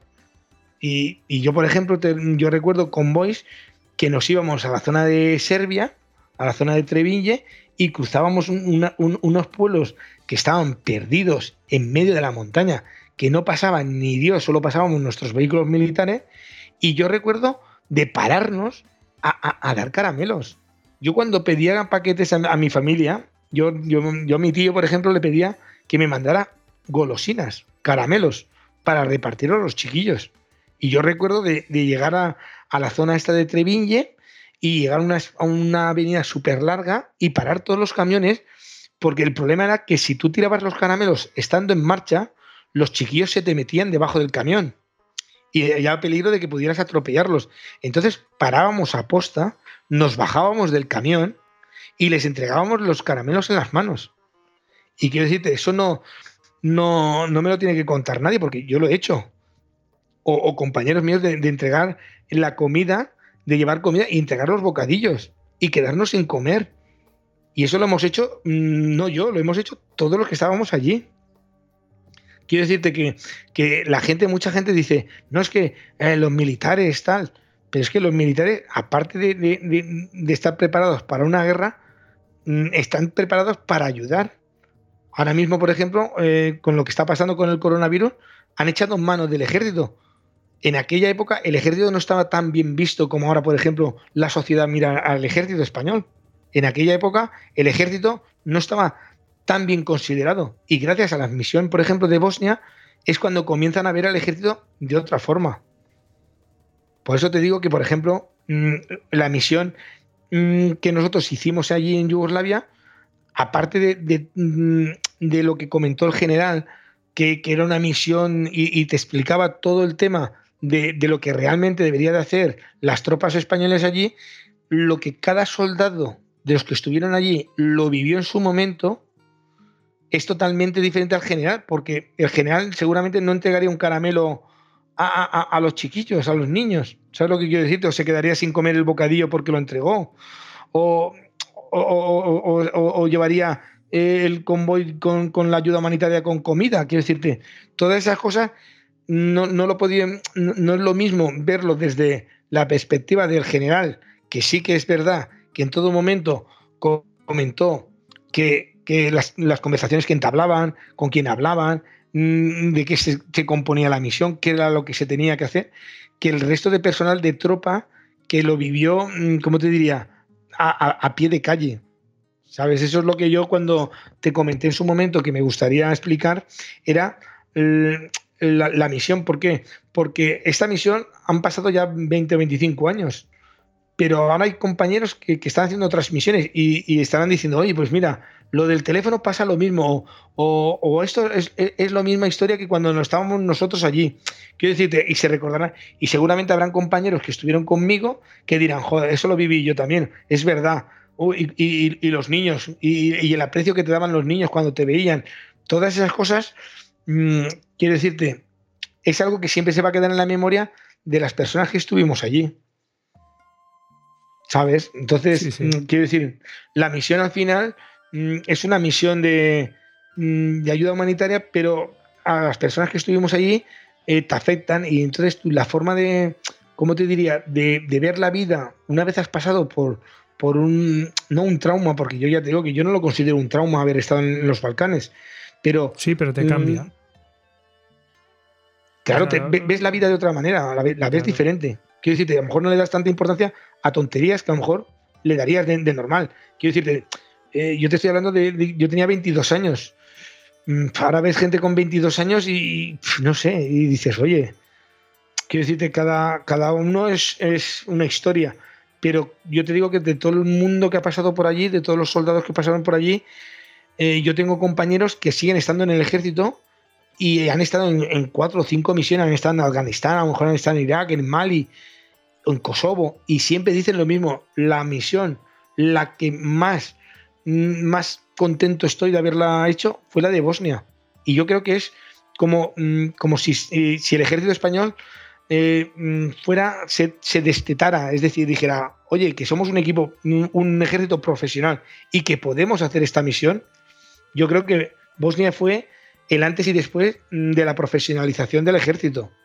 Y, claro, ahora la gente a lo mejor no lo agradece, pero los que estuvimos en un principio en, aquella época, el ejército tendría que agradecer mucho a la gente que, dieron sus mejores años por, esto, porque muchos de los que están ya están en, la vida civil y, no han continuado en el ejército. pero en aquella época toda la gente que pasó por allí dio mucho por el ejército y, y por dejar España en un muy buen lugar. Sí, hombre, no solamente que representan a, a tu país, ¿no? Sino que después ese prestigio pues eh, ha allanado el camino para las siguientes misiones y, y, por supuesto para los militares eh, en su relación con otros homólogos, ¿no? De, de otros países, está claro. Exacto, exacto. Eh, entonces. Bueno, y, y para finalizar, Goyo, deciros que nada, ¿no? Al final la misión, para que veáis cómo es la situación, eh, yo, por ejemplo, si no recuerdo mal, yo creo que me tocaba la tercera rotación. La tercera rotación de vuelta a España y yo la cambié la rotación por la primera, por ejemplo. Yo llegó un momento en que dije hasta aquí. Ya no necesito, no, necesito estar más tiempo, ya lo he visto todo. Y yo, por ejemplo, pude cambiar con otro compañero la rotación y yo en cuanto pude ya, ya volví para España. Y ya te digo, yo, por ejemplo, llegó un momento en que eh, la misión daba por hecho que ya la misión ya la habíamos hecho, ya había terminado mi misión y ya te digo, yo estuve 199 días. Yo contaba los días uno a uno, porque eh, en, mi en, mi época a mi novia le dije, todos los días escríbeme una carta y yo te escribiré una carta todos los días. Que luego era un coñazo porque ya no sabías ni qué contarle, porque todos los días lo mismo, que decirte, sí, sí, al final siempre contaba lo mismo, pero y como le había prometido que todos los días le mandaría una carta, yo le mandé 199 miedo, cartas. Sí, pero es que tienes miedo de, de, de decir, bueno, eh, dices eso, porque bueno, pues eh, oye, tienes que Dice, a ver si me voy a aburrir mucho ahí, porque así me entretengo, hombre, y así. Eh, sí, no, a ver, claro, ten en cuenta que eh, en la pues, misión de todas maneras tenías la cantina. Quiero decir, que tenías una cantina, pero es que aparte de que tenías la cantina, por ejemplo, en Dibulle teníamos la cantina, pero teníamos la cantina mmm, inglesa, la cantina australiana, la cantina francesa, la cantina española. Quiero decirte que podías ir que, no es que estuvieras y dijeras, no, es que eh, estaba metido ahí en la cama escribiendo cartas, tal. Quiero decirte, buscabas tus momentos de, diversión, sobre todo el fin de semana, porque entre semana no, no había diversión que valiera, pero el fin de semana te, tenías un horario más flexible que te dejaban estar más tiempo por la noche. Y, recuerdo, mmm, recuerdo perfectamente eh, la despedida, la fiesta de despedida que hicimos, o sea, la tengo grabada en vídeo, cómo nos lo pasamos, nos trajeron un grupo musical nos lo pasamos genial. Y luego es lo que te digo, luego han pasado los años, hemos vuelto a vernos, yo por ejemplo coincido con mis compañeros porque eh, yo, estuve siete años en el ejército y aún coincido con los compañeros y entonces coincido con compañeros que estuvimos juntos en Yugoslavia y al mismo tiempo compañeros que estuvimos juntos aquí en el cuartel. Y siempre mmm, nos juntamos dos veces al año, creo que son más o menos dos veces, nos juntamos los compañeros de Alicante, los de Murcia, Albacete y Valencia y cuando nos juntamos, eh, te puedes creer que siempre contamos las mismas batallitas, es decir, siempre contamos lo mismo. O sea, eh, y lo volvemos a contar dentro de seis meses y lo volveremos a contar dentro de seis meses. Y es algo. Yo, por ejemplo, tengo vídeos, tengo fotos y, y miras las fotos y, y, la verdad es que mmm, te enorgullece haber hecho algo mm, que formas parte de la historia. ¿Sabes? Entonces, ya cuando volvimos de España, mm, también nos condecoraron con la medalla de la OTAN que esta no la dieron aquí en España. Y luego ya para finalizar la misión, nosotros nos desfilamos en, en, en, el Pilar, en Zaragoza. Porque como pertenecíamos a los de montaña, desfilábamos en el Pilar. Pero para que te hagas cuenta de, de cómo cambia de una vez estás en, en, Bosnia a cuando vuelves a España, para que te hagas una idea, nosotros cuando estábamos en Jaca, que estábamos preparando el desfile, y yo recuerdo que nos pusieron a todos en una especie de anfiteatro o de cine que había dentro del cuartel y, dijeron que de cabo primero hasta soldado teníamos que pernoctar en el cuartel para que veas cómo cambiaba el asunto de estar en Yugoslavia, que éramos todos compañeros, ahí prácticamente todo el mundo nos llevamos de categoría. Cuando llegamos a España, eh, nos obligaron a dormir los cabos primero, los soldados y los cabos en la misma, en el mismo sitio y no nos dejaron salir cuando de normal en España nosotros mm, teníamos el, como se dice, podíamos dormir en cualquier sitio, pero mm, Qué raro. ahí, claro, no nos permitieron ni quedarnos a poder salir, es decir, sí, estuvimos durmiendo varios días en los hoteles, pero el último día, el último día que era, eh, no recuerdo si a lo mejor fue un jueves y el viernes teníamos que desfilar, el jueves nos obligaron a dormir a todo el mundo pero de cabo primero, pero a un sargento, a un sargento primero, solo la tropa, solo la tropa nos dijeron de dormir. O sea, mm, era una incongruencia total. Y suerte que, ya te digo, porque yo tenía un compañero que era sargento primero y el, hombre me dijo, no te preocupes, yo te cojo el coche de Jaca y te lo bajo a Zaragoza. Pero si no, mi coche hubiera estado en Jaca, yo hubiera desfilado en Zaragoza y luego me hubiera tocado volverme a, Jaca. Imagínate eh, eh, el, trastoco, el trastoque de, de, tiempo que te me hubieran hecho perder por, una orden, una orden tonta que, que, dieron, que no sé quién la daría, pero algún mando la daría, y nos obligaron a quedarnos a dormir. Y la suerte que tuve yo es que la persona que me lo pudo hacer pudo bajarse mi coche, que era un sargento primero, y me hizo el favor de bajarse su coche, mi coche, porque él estaba con la mujer allí, la mujer se bajó su coche y él me bajó mi coche. Y en cambio en Yugoslavia, yo recuerdo de estar con, un. Con, nosotros llevábamos unas cazadoras que eran una especie de, de bomber de estas mimetizadas que no se ven los galones.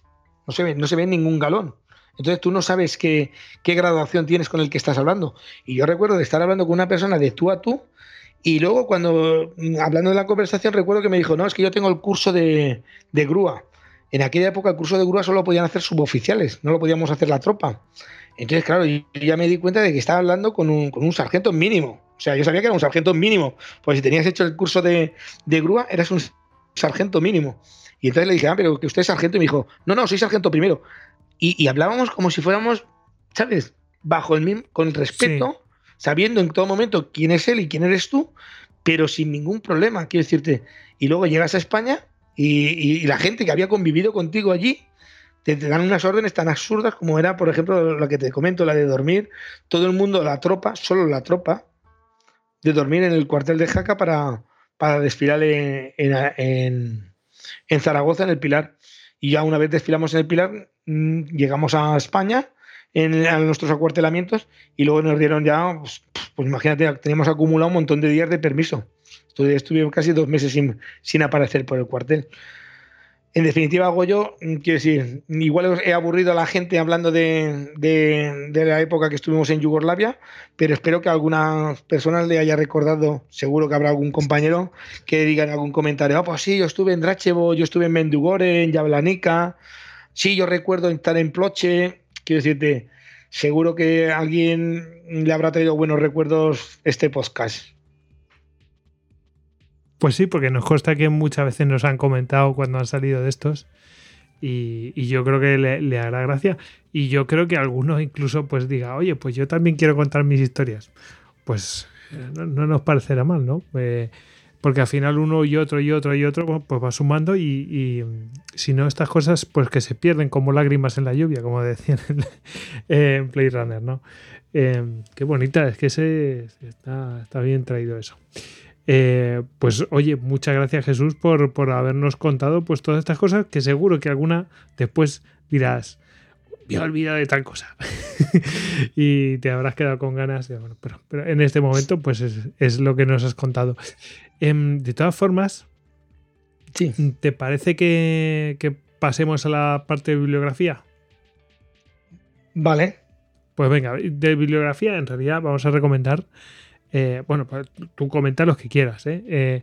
pues yo tengo que comentar los podcasts que tenemos sobre el tema por si alguno pues, se quiere adentrar en algún aspecto en concreto y tal. Pues mira, por, de manera cronológica hicimos el Histocast número 5, que es el Orígenes de la, eh, del Avispero de los Balcanes. Eso es de... Lo grabamos, lo grabamos cuando estaba yo en Zagreb. Una locura. y con un audio terrible el Istocas 71, mm, que se llama así, eh, Guerra de los Balcanes, es bastante crudo ese. Em, y después tenemos el Istocas 199, Misión Española de la ONU en la Guerra de los Balcanes, que es, em, bueno, pues lo que nos contó el general Manuel Castro Zotano y este podcast en el cual pues Jesús Vivo Pérez pues, nos ha contado pues, la visión de, un soldado eh, de a pie, no, de a camión. de camión. Por cierto, podemos mandar un saludo a los camioneros que, bueno, van cambiando los tiempos y cada vez nos escuchan más camioneros eh, ya no tanto radio, sino pues se van poniendo estas cosas. Camioneros, ruteros, ya sabéis, todos los que os dedicáis a la logística, ¿no? y, que, y, que, tanto os debemos, eh, os debemos en el tema de este año especialmente, macho. Si no hubiera sido por, por no sé si te dedicas todavía a este sector, eh, Jesús. No, no, no. Ya no me dedico, ya no me dedico. Le, le, debemos tanto a esa gente este año. En fin. Pues, eh, y tú habías traído, habías comentado un libro, ¿no? Sí, yo, mira, yo te voy a comentar dos libros que, que, están bastante bien. Mira, te voy a comentar el de Javier Fernández Arribas, que es el de y es, eh, Casco, Azul, soldado, Español, se llama Casco Azul Soldado Español. Sí que es verdad que solo abarca hasta la agrupación Madrid, y creo que es la tercera, creo que estuvo, si no recuerdo mal, que te hablo de memoria siempre, agrupación Málaga, agrupación Canarias, agrupación Madrid, y, y llega hasta ahí, hasta la agrupación Madrid. Vale, ese es uno de, de, los libros que yo he leído que están bastante bien. Y luego también tienes otro libro que se llama Legionarios en, en Bosnia, 1993 que son unos relatos cortos y está escrito por un, por un legionario que estuvo en Yugoslavia, por un mando, ¿eh? por un mando que estuvo eh, en Yugoslavia, que también está bastante bien. ¿Sabes? Él, este es un oficial también, quiero decirte, no es sí, un sí. soldado y tal, pero es un oficial, como te diría, no es como, por ejemplo, el, el, el general, que es un alto nivel. Este, por ejemplo, sí, sí. no recuerdo si era teniente o brigada, quiero decirte que era o suboficial o oficial, pero era una graduación que estaba, vamos, que sí que estaba a pie de cañón también. Quiero decirte que era el típico que si tú salías de convoy, eh, este, esta persona iba contigo en el convoy. Quiero decirte. Sí, sí, sí. Yo, la oficialidad yo, yo que está cerca de la tropa. Es la oficial, que no digo que los generales no estén cerca, pero vamos a ver, los generales no tienen por qué estar trabajando mano a mano con la tropa eh, sino que ah, están los otros que están, pues que su, su trabajo mm, incluye estar continuamente con la tropa y tal, y dirigiéndoles, obviamente. Efectivamente, al final cada uno en, en una misión tiene una, una tarea que rol, realizar. Claro. Es decir, eh, al final, si no está en la logística, los que son los que hacen las patrullas no pueden hacer las patrullas porque necesitan que haya un mecánico que les repare el BMR. Claro, que, que o, alguien les organice y tal. Y, y, que, y que, venga el, el, cocinero a hacer la comida. Quiere decir que al final todo el mundo tiene su, su trabajo y su tarea. Es decir, no se puede menospreciar ninguna tarea en el ejército porque todo forma una, una cadena y son todos eslabones que hace que el, el equipo funcione. Vamos, un engranaje, eso, no, eso es. Exacto, es un engranaje. Exacto, exacto. Pues eh, bueno, estos dos, estos dos libros que has comentado tú, de, eh, comento el autor de Legionarios en Bosnia 1993, que ya lo he averiguado, es Miguel Rives Bernadas. Exacto. Eso es que son varios relatos y tal, pero bueno, que, que ahí los ha, ha hecho compendio, pues este señor. Y bueno, pues eh, hemos llegado a, al final, Jesús. Eh, pues pero antes, antes de llegar, a, antes de despedirnos, tenemos que dar las gracias a, por supuesto, a todos los oyentes. Eh, pues, obviamente, mucho más a los, a los mecenas por el esfuerzo que hacen. Y en especial a nuestros productores de este programa, que son los patronos héroes de las Termópilas, Daniel José Ángel y Cristian Carrillo, el ecuatoriano en Tokio. Bueno, pues eh, Jesús, eh, de verdad, un placer escuchar todas estas cosas. Seguro que, que te acuerdas de más cositas. Si ves que hay algo que te has quedado, pues bueno, podemos arreglarlo porque a lo mejor podemos sacar algún listocas, alguna cosa que quieras comentar. Pues nada, ahí, ahí quedará. Eh, pero oye, todas las cosas que has contado, nos, sobre todo es lo que te decía. No es tanto cada una de las vivencias y todo eso, sino mmm, qué, lo, lo, qué es lo que se está transmitiendo, es cómo, cómo funcionáis y, y, todas esas cosas que son indirectas, ¿no? Pero que ya nos hacen a la idea de, ah, pues mira, esta era la dinámica un poco, tal. Eh, que claro, la gente que está afuera, pues, pues no lo sabe también, ¿no? Y, pues sí. y luego con sus, las particularidades, por supuesto, de la misión que, que había ahí. Y como tú dices, a mí me encanta cuando has dicho, esta misión es que fue súper importante. O sea, todo el mundo con el que hablas, que ha estado en varias misiones, no sé qué, esta es la que recuerdan con mayor satisfacción, pues también por, el, por los frutos que dio. Pues sí, Goyo, y nada, lo último decir a la gente que espero que les haya, vamos, por lo menos les sea amena eh, la, experiencia de, un, simple cabo primero del ejército, que tampoco es que fuera nada del otro mundo, porque ya te digo que como yo hubo miles y miles y miles y, todos los que pasamos por ahí dimos no el 100%, pero dimos el 120% de todo lo que pudimos. Y en todo lo que pudimos ayudar, seguro, seguro que, hicimos lo, posible.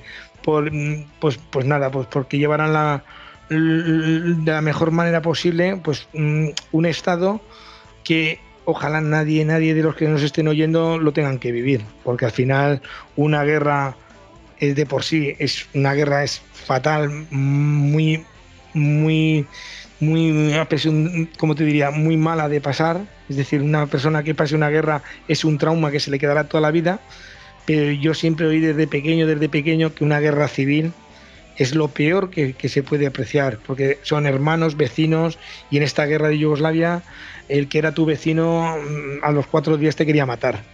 Quiero decirte, eh, tener en cuenta que eh, toda la zona, mm, ya te he comentado que te mandaré fotos, veréis que eh, una de las cosas que hacían era cuando pasaban a un territorio, lo que hacían era destruir la casa, es decir, lo que hacían era dinamitar la casa para que si la habían dinamitado no volvieran ¿sabes? Si era una zona bosnia, dinamitaban las casas de, los, de las personas que eran de Bosnia, de, de, de etnia de Bosnia, y para que no volvieran a sus casas. Sí, sí, por lo, menos eh, que lo que es la limpieza étnica, que la gente se piensa que la, que la limpieza étnica pues, es liquidarlos físicamente, no, no, no.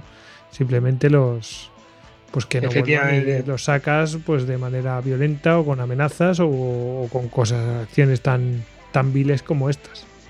Efectivamente, efectivamente. Y luego, nada, un último recuerdo a las 23, 23 compañeros que se dejaron la vida allí, que fueron 23 militares que dieron lo máximo y no sé, vamos, dieron lo, máximo que una persona puede dar, que es su vida, por ayudar a, a, la gente que estuvo allí. Pues nada, nuestro recuerdo hacia ellos y hacia sus familias. Y con esto nos vamos a despedir. Venga, Jesús. Vale, buenas noches. Sempre fidelis.